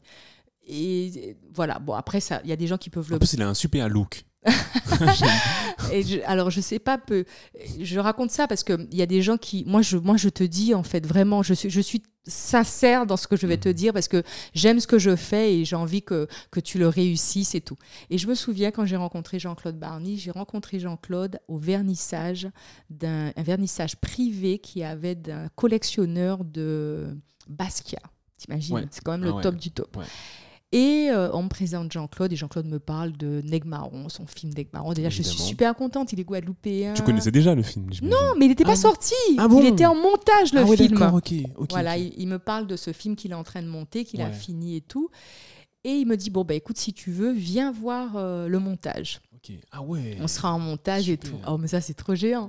Je ne sais pas du tout comment ça se passe un montage. Et là, je vois le film, je le regarde. Super Mais je passe des heures hein, dans la salle de montage et puis après on parle et je lui dis ce que je pense. Et lui il est choqué, il dit mais attends elle, commence déjà à me casser, tu vois. Ah, t'as, Voilà. cassé le film? Non, si tu veux, j'ai pas cassé le film, mais je lui dis euh, mais Jean-Claude, il y a- le film il est génial, il est géant, mais il y a trop de créoles. Ton film, on va pas le regarder entre nous quoi. C'est euh, Ouais. Enfin il y a des il y a aussi et puis Jean-Claude il, il voulait tout son film en créole, enfin beaucoup de choses en Bah, créole et tout ça. Le, le- le sous-titrer. Voilà. Oui, mais bon, le film si on veut qu'il marche, il y a un moment il faut être réaliste. Ouais. Tu vois, c'est de dire? Et donc, on, on parle pendant des heures et tout. Et puis après, bon, il monte, il fait ses trucs et tout. Et puis, on se revoit. Je lui dis encore, mais c'est super, mais il y a ci, il y a ça et tout. Bref, mais on se dit les choses cash et tout. euh, on s'engueule même et tout. Alors que tu le connaissais deux heures à avant. peine, quoi. hein, tu vois. Et, mais je trouve génial ce qu'il fait. C'est tellement génial que je veux que ça soit, que, que ça marche, quoi. Ouais. Et puis euh, après, il me dit bon bah tu vas. Et puis moi, je vais bosser sur le film. Je vais m'occuper des relations presse et tout ça. Et il me dit voilà, bah, tu vas être en, mise en concurrence. euh, c'est Mars Distribution qui s'occupe du film. Donc un jour, ils vont convoquer des gens, blablabla, et vous allez être plusieurs. et voilà, tu vas faire ta proposition. Ok, moi je suis prête. Hein. hors zone, hein, je suis prête Ouais, à la, ouais, la compétition. Allez. Et donc, euh, ben, quand ça arrive, il me dit, et puis je viens, euh, et on est plusieurs, c'est vrai, et moi je fais ma proposition au gars, et puis j'attends, et puis c'est moi qui, qui suis prise et tout. Et là, je me dis, mais euh, je sais pas en fait euh, pour le cinéma comment ça se passe et tout. Ouais. Et je dis à Jean-Claude, Jean-Claude, quel est le. En fait, c'est quoi l'objectif quand un film sort en salle? Qu'est-ce qui, enfin, c'est comment on fait enfin, C'est quoi l'objectif Voilà. sais, hein, parce que c'est pas. Mais bien on sûr. A, on a, on a, euh, des fois, on se dit, mais c'est évident, c'est d'être vu. N- Mais en fait, ça se trouve, euh, non, non. ah ben non. Et je dis à Jean-Claude, quel est l'objectif? C'est quoi? Quand un film sort en salle, c'est quoi l'objectif? Et il me dit, Keza, si le mercredi, qui- enfin, le, le mercredi de la sortie, le Ouais. film ne fait pas euh, un certain nombre de, de- de- de- de trucs, Ouais, on sort. On n'est plus, Ah on sort. Tu vois, c'est, gros ça. hein Ouais. on sort des salles. Pow Ok, d'accord, j'ai compris ce qui était l'objectif. Et donc là, on discute stratégie. Et tu sais, les mecs te disent voilà, donc on va le mettre dans Cahier du cinéma, on va mettre dans Kibitin du cinéma et tout. Et j'ai dit attendez, attendez les gars, les noirs là, ils, ils lisent pas hein, le truc, la Cahier du cinéma, machin, nous pas qu'à ça. Euh, eux, ils lisent le Parisien, ils lisent l'équipe, parce qu'il y a tout qui a des football. Mhm. Yoka est en concert, euh, Yoka est vrai qu'à ça, etc. Donc il faut qu'on fasse du street marketing, il faut qu'on ait un mec qui, qui fasse de l'affichage sauvage dans tous les trucs, euh, les soirées, les trucs où il y a des Afro-Caribéens, parce que notre premier client Ouais, qu'on doit toucher, c'est nous-mêmes. Bah oui. Après, les autres, c'est que du bonus. Mais il Ouais. faut nous commencer par toucher nous, nous. Ouais. Et donc, si tu veux, donc je bosse avec un gars qui fait du street marketing, qui euh, liste tous les lieux à Paris où il y a les boîtes de nuit, les Ouais. sorties, les concerts, tout ce que tu veux. Et même dans les concerts, je me souviens juste avant, il y a un concert de Cassav. Je dis, OK, les gars, il faut qu'on rentre là. Dans les toilettes des hommes, il faut qu'on colle ça sur le mur comme ça parce qu'ils Mhm. font pipi comme ça. Les femmes, il faut qu'on colle ça sur la porte parce que Ah, Cassav. bah Tout oui. est pensé. Ouais, ouais, ouais. Et affichage sauvage, euh, il faut qu'on on mette ça dans tous les bars, enfin dans tous les trucs où il y a des, des, noirs, quoi. Et il faut ouvrir des salles euh, euh, à, euh, comment s'appelle à, à Châtelet-Léal, blablabla et tout.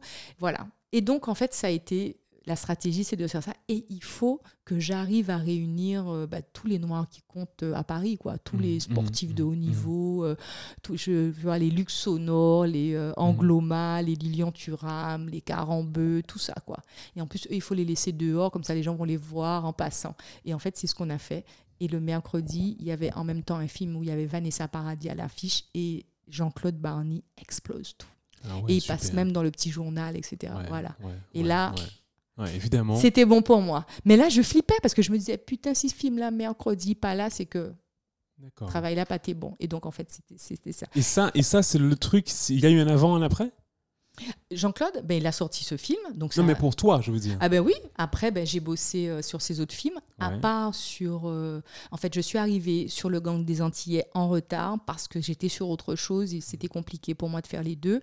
Et donc je suis arrivée sur le gang des Antillais... euh, il avait déjà bien démarré avec, euh, avec une équipe et c'est après qu'il m'a dit que ça c'est compliqué. Parce qu'en fait, ce qu'il y a, c'est que quand on est attaché de presse et qu'on a l'habitude de travailler sur un film euh, genre avec des mecs bankable parce que Yuka fait rap, ce que je ne, que je ne critique pas, mais que bon, ils sont un peu dans des réseaux, on va dire, très euh, urbains. Et que quand tu arrives, toi, Guadeloupéen, avec ton film très, voilà, euh, c'est un peu politique aussi ce qu'il fait Jean-Claude. Mhm, Quand il sort euh, Gang des Antillais, Mhm. qu'il n'y a que des Noirs, Ouais, je sais très bien que l'attaché de presse va pas se battre plus que moi. ouais, Et moi, je vais me battre autrement. ouais. Je vais appeler des journalistes à qui je vais parler autrement. Euh, je vais avoir des journalistes aussi d'origine antillaise qui vont, qui vont dire il faut qu'on fasse quelque chose pour ça. C'est, c'est- tu vas, enfin, je veux dire, il y a une espèce de militantisme, de combat que tu vas mener qui sera pas euh, fait par un autre euh, qui s'occupe des relations presse, qui va juste te dire ah ben c'est pas facile, les gens ils aiment pas, il y a beaucoup de noirs, euh, oh là là il y a que des acteurs noirs, ah ouais mais tu sais Jean-Claude il faudrait, faudrait tu aurais dû mettre, voilà, voilà. c'est ça en fait. ouais. Alors que tu as, tu as un million de films qui sortent tous les jours, il n'y a que des acteurs blancs, personne Ouais. ne te dit rien. Mais dès qu'il y a des, que des acteurs noirs, c'est un problème. Mais attends, pourquoi? Mhm. Après, je dis pas qu'il faut que des acteurs noirs ou que des acteurs blancs, mais je veux dire que pourquoi quand c'est nous qui sommes que dans le film, ça cause un problème Je ne comprends pas en fait. Alors que tous les jours, tu as des films qui se défendent sur les plateaux télé. Après, après c'est peut-être parce qu'il y a aussi une catégorie de films. Euh, j'ai cru comprendre que dans les comédies, Mhm. ça passe mieux. Ah ouais? Donc, Quand on fait le euh, clown, c'est ouais. ça Ah d'accord. Alors, Donc, si on fait le clown et qu'on a... Récemment, j'ai revu euh, Il a tes yeux, ou un truc comme ça, avec. Mais il n'y a pas que des acteurs noirs dans ce film? Non, mais non, mais non, non, non, pas du tout. Mais c'est le genre de film qui, qui fonctionne très bien, en- qui, qui fonctionne très bien en France, tu Ben, c'est un film qui fonctionne très bien parce que bon, c'est une histoire d'un. Moi, j'adore aussi ce que fait Lucien Jean-Baptiste. hein. J'aime beaucoup ce qu'il fait, ça marche très bien. Mais si tu veux, euh, un- les histoires de Jean-Claude Flamand-Barny racontent des histoires que personne ne raconte. Tu vois, c'est te Ouais, dire. En même temps, tu me dirais, il a côté yeux aussi, personne ne raconte ça. Et de, de, de Lucien Jean-Baptiste, euh, on va dire que c'est des histoires très rares, mais c'est de la comédie, donc c'est plus soft. On C'est met ça. pas les gens en face d'une réalité, bien qu'il le met hein, d'une manière lui aussi. Oui, oui, oui, il fait une espèce de soft euh, power. C'est un hein. travail. C'est un euh, travail, Bien sûr, bien sûr, il n'y a Il rien fait une de. espèce de soft power, hein, Ouais, Lucien ouais, Jean-Baptiste, puisqu'il parle aussi de racisme. Et puis quand il, a, il a fait le film en Martinique, le carnaval, moi j'ai beaucoup aimé ça. Il y en a- y, qui n'ont pas aimé, mais je trouvais que ça intéressant parce que ça parlait de notre culture, tu Mhm. vois. Jean-Claude, on va dire que c'est plus raide, quoi. Mhm. Le gang des Antillais, ça fait waouh, c'est le Ouais. gang, quoi, tu vois. Et euh, Tropica Amer, c'est ben, un film qui parle de l'esclavage. Euh, Marron, euh, de la condition, d'une condition dont on parle pas, qui, qui existe euh, en Guadeloupe. Et en plus avec Admiralty, c'est Moi, j'ai un- adoré mais ce, ce film. film, Je me suis revu euh, quand j'étais gamin en Guadeloupe. Ouais, ouais. Mais, mais moi, ce film Neg Marron, je me souviens toujours, quand j'ai rencontré mon mari, il avait sa, sa vidéothèque, moi j'avais la mienne, et en fait, elle était composée de la même chose. Ah ouais, Et quand ouais, j'ai ouais. vu dans, sa- dans son truc Neg Marron et que je lui ai dit que je connaissais Admiralty et que je connaissais en plus euh, Jean-Claude Barney, mais il était waouh, c'était pour lui. Il m'a dit mais ce film, c'est, c'est, tu vois, c'est pour lui, ça faisait partie des, des espèces de films brésiliens euh, vraiment que tu es obligé d'avoir dans ta, dans, dans, dans, enfin sur ton étagère. Ça, montrait que tu avais une espèce de culture cinématographique. Et ça, je trouve ça génial. Et je pense que Jean-Claude, ça, ça c'est un peu une espèce de référence. Après, il y en a qui aiment pas hein, du Barney. Mais moi, je suis très Barney. Tu vois, je suis très Spike Lee. je suis Barney. Euh, je peux être aussi Almodovar, Hmm. euh, bah, qui est complètement différent, trash, Absolument. très dur. ouais. Mais voilà, j'ai des petits trucs comme ça euh, de, de, sur le cinéma, sur la culture. voilà. Mais, mais, mais, mais, mais, en quoi cette expérience-là a été un tournant pour toi? Parce que je suis montée. Voilà, c'est comme si J'avais. Monté d'un niveau. D'un niveau. Parce que j'étais appelée par, euh, ben, pour le cinéma sur Ouais. des films. Euh, Il y avait, alors il faut que je me souvienne de ce film-là, par Mars Productions Ouais. en plus, Ouais, qui est Et un gros, un voilà, gros, euh, voilà. gros distributeur. Ou, et des films sur lesquels j'ai pas travaillé, hein, parce que j'ai été voir les films et ça m'a pas du tout. J'ai trouvé ça, ça faisait très clip. Il y avait des noirs dedans, c'était super et tout, mais ça faisait. Ça m'a pas du tout branché, euh, mais j'ai j'étais invitée à beaucoup beaucoup de, de premières, euh, euh, donc voilà, j'ai trouvé ça génial, tu vois. Même si tu vois, c'est pas des choses que je publie, mais tu vois, je, je peux très facilement être invitée à des premières et ça, j'ai trouvé ça génial. J'étais Ouais. invitée à, à plein d'endroits pour rencontrer du monde, pour voir des choses et ça, ça m'a, ça m'a, intellectuellement, ça m'a beaucoup nourri. Euh, tu vois, que ça soit euh, des Français d'origine maghrébine, euh, des Français plus d'origine de l'Afrique de l'Ouest, Mhm. et tout ça. Donc, ça, a- ça a ouvert mon carnet d'a- d'adresses à d'autres horizons. Et, et donc, voilà. Donc, j'ai j'ai trouvé que c'était intéressant, ça. Donc, ça m'a, même si je je travaille pas spécialement avec eux, mais je les connais. euh, Ouais. Voilà, on échange sur des choses. euh, ils m'invitent à des trucs. euh, tu vois, par exemple, j'avais été invitée à un vernissage pour le lancement d'un festival qui avait lieu au Maroc avec euh, des artistes peintres fabuleux, des photographes. Donc, je, je vais autre part. Voilà, Mhm, je, mhm, je vais mhm. dans d'autres milieux euh, euh, qui ne sont pas spécialement euh, des milieux afro-caribéens. Ouais. Donc, c'est Ouais. ce que ça m'a permis de, de-. Ça me permet de faire. Voilà. Est-ce qu'il y a un truc dans ta vie quotidienne que tu considères comme essentiel à ta réussite? Quelque chose dans ma vie essentiel que je considère Ouais. essentiel dans ma réussite. Oui. Oui, oui, oui. Alors, si on parle de réussite financière, je pense pas être. euh, Je parle euh, Voilà. de réussite en général. Alors, liberté. Ah ouais. c'est- C'est-à-dire C'est-à-dire que je pense que j'ai réussi à, à faire un métier, à trouver euh, mon modèle économique, Mhm. euh, tout en, en gardant une espèce de liberté, euh, Mhm. liberté de penser. Tu liberté- choisis avec qui tu travailles en plus, donc. Oui, je peux choisir et, et puis je, si, si, je, si je voudrais aussi peut-être travailler avec d'autres personnes et que ça marche pas, je, je me dis que c'est pour plus tard en fait, c'est pas encore c'est pas encore bon. Et euh, mais en tout cas, ce que je peux dire, ce que j'ai réussi, c'est à trouver mon modèle économique. Euh, et puis avec ce modèle économique, j'ai réussi à, à rendre ma fille heureuse, à éduquer ma fille. Parce que ça a été mon premier truc, là, de dire, bon, écoute, tu veux faire ça, mais euh, comment tu vas nourrir euh, Ouais, oui. euh, ton enfant? Ouais. Parce qu'en plus, ma maman, elle comprenait pas du tout ce que je faisais, parce Ouais. que ma mère est pharmacienne, pharmacie, c'est des murs, tu travailles, tu vends ton truc. Mon père, il a des salles de sport. Moi, c'est très... voilà. Et donc... voilà, donc j'ai réussi à faire quelque chose que j'aime, à trouver mon modèle économique et à nourrir euh, mon petit bébé. Et moi-même Donc, Dans ta d'ailleurs. vie quotidienne, c'est ta, liberté que tu, dont tu bénéficies tous les jours qui est ton moteur. Voilà, Ok, une espèce de liberté. Voilà. super. Est-ce que tu as des mentors, Kezia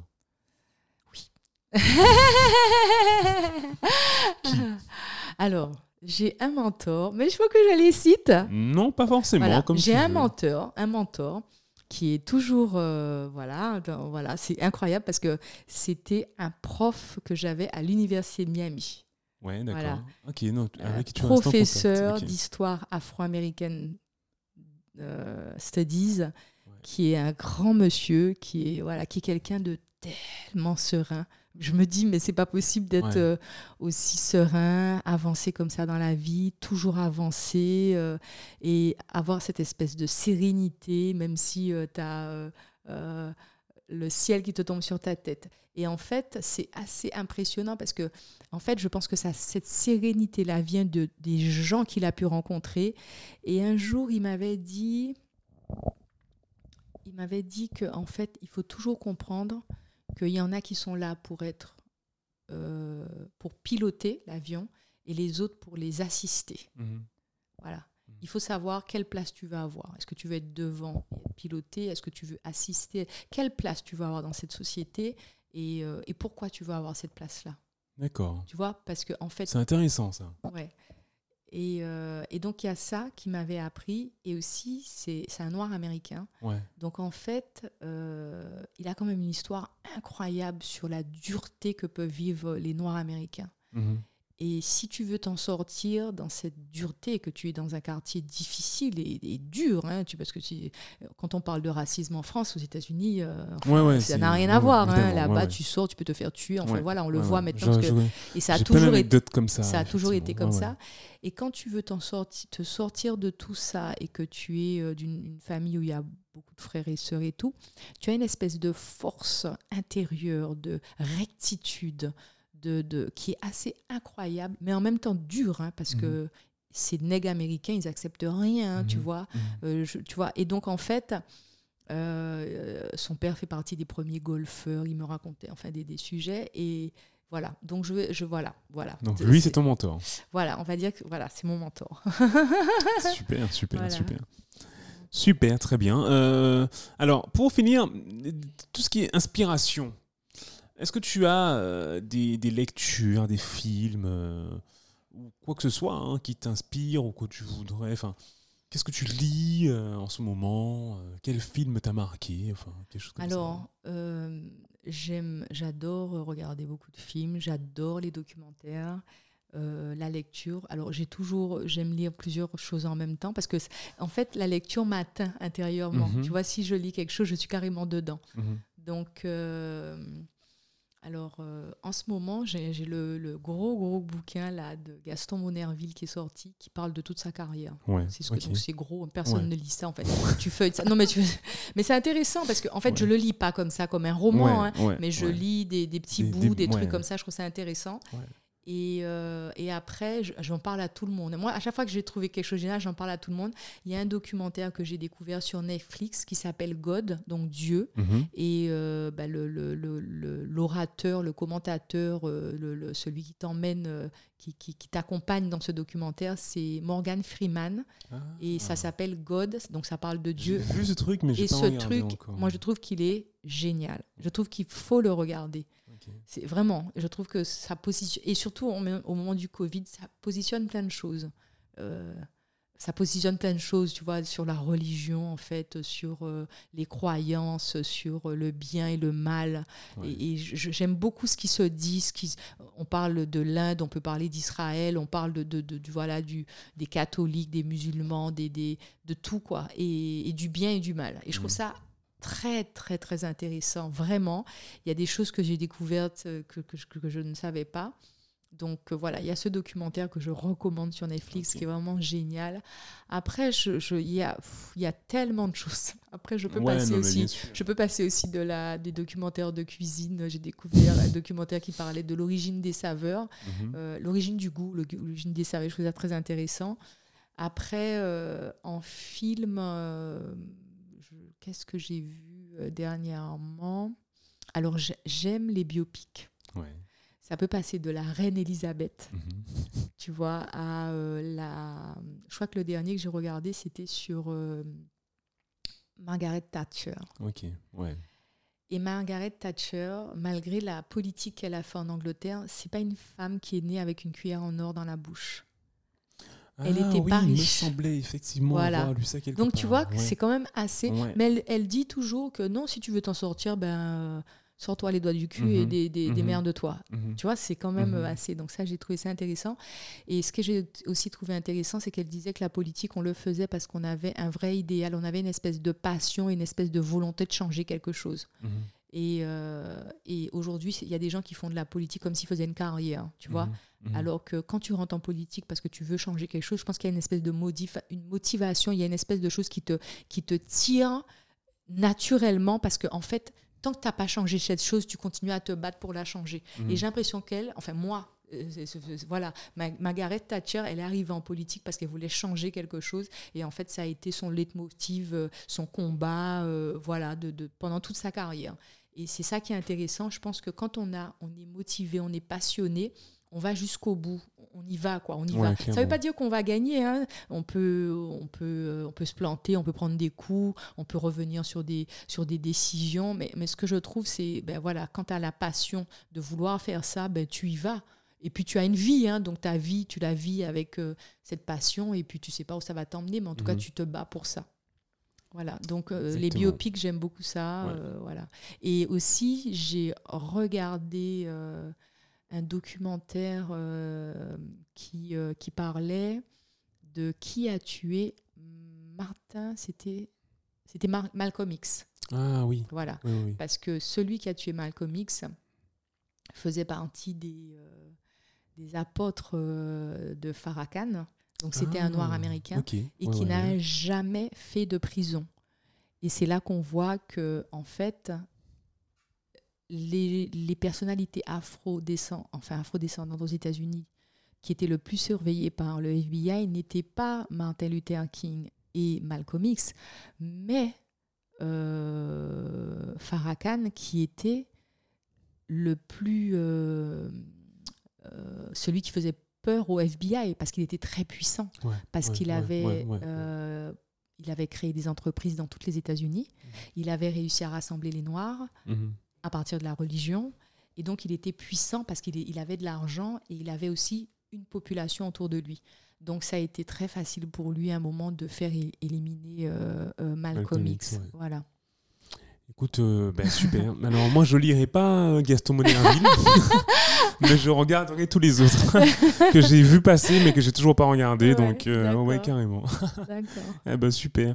C'est quoi la suite pour toi, Keïsa Alors, c'est quoi la suite pour moi? Une belle suite. hein. Mhm. J'ai, euh, j'ai envie de plein de choses encore. J'ai envie de faire plein de choses.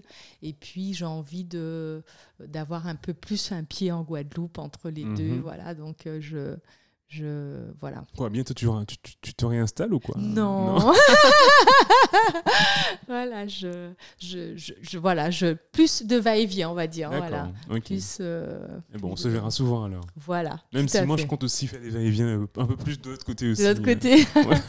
Histoire de souffler un peu, de respirer. C'est le confinement qui fait ça. ouais, non, mais voilà. Pas assez de voyages là pour l'instant, donc euh, voilà. Et qu'est-ce qui t'a poussé à faire hors zone? Alors, ça, ma chère, je ne le saurais pas. Tu ne le sauras pas. Euh, non, mais euh, il est prévu. J'ai un copain qui m'a dit ouais, quand tu auras fait 30 ou 40 épisodes, tu en feras un où tu tu expliqueras pourquoi. à toi. D'accord, ok. Donc, Donc, là, je l'écouterai pour savoir pourquoi hors zone. Voilà, c'est ça, exactement. Ok. bon, mais en tout cas, euh, bah, ça, je suis très honorée. ah ben, je suis ravi de, de faire hors zone. Voilà, c'est voilà. Je, je sais voilà, je, je sais pas comment le public va va euh, va euh, aborder. Bah, c'est toujours une surprise. Voilà, hein, tout à fait. Euh, Mais en tout cas, je, je suis très très contente de, de faire ça. C'est. Ah, bah, je te remercie. Je, pense que je suis. Je parle beaucoup. T'inquiète pas, j'ai déjà fait plus long. Ah, c'est vrai, d'accord. bon, bah super. Alors, est comment on fait pour te contacter Enfin, dernière question. Alors, dernière question pour me contacter. Je suis sur Facebook. Hein, euh, alors, j'ai une page Facebook qui s'appelle Keza Nubré. Euh, grand bonheur. Je suis sur LinkedIn, mhm. LinkedIn, Kesa Nubré, donc on peut m'envoyer des messages, je réponds très rapidement. Je suis sur Twitter, je suis sur Instagram, mhm. aussi bien sur mon nom Kesa Nubré, grand bonheur, euh, que sur Kesa Nubré et que sur Agence KS comme. Agence KS comme. En tout cas, franchement, vous tapez Kesa Nubré, vous trouvez même mon numéro de téléphone sur Google. Euh, voilà, c'est c'est pas compliqué. Bon, bah, super, bah, voilà. tu réponds. Voilà voilà. pas de souci. Super. Voilà, Keza Nubré. Alors, ça s'écrit avec un K-E-Y-Z-A. Ouais. Et KS comme, voilà. Ouais, super, très bien. Eh bien, merci beaucoup, Keisa. Cet épisode touche à sa fin. Donc, merci beaucoup d'avoir passé ce temps avec moi. Été vraiment ravi de t'accueillir. merci, euh, Jude. Voilà, donc merci également à tous les auditeurs. J'espère que cet épisode vous a plu.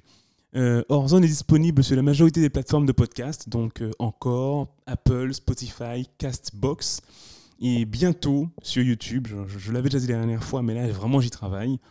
Euh, donc, si le podcast vous plaît, je vous invite à mettre 5 étoiles sur, euh, sur Apple, à mettre un petit commentaire pour dire ce que vous en pensez.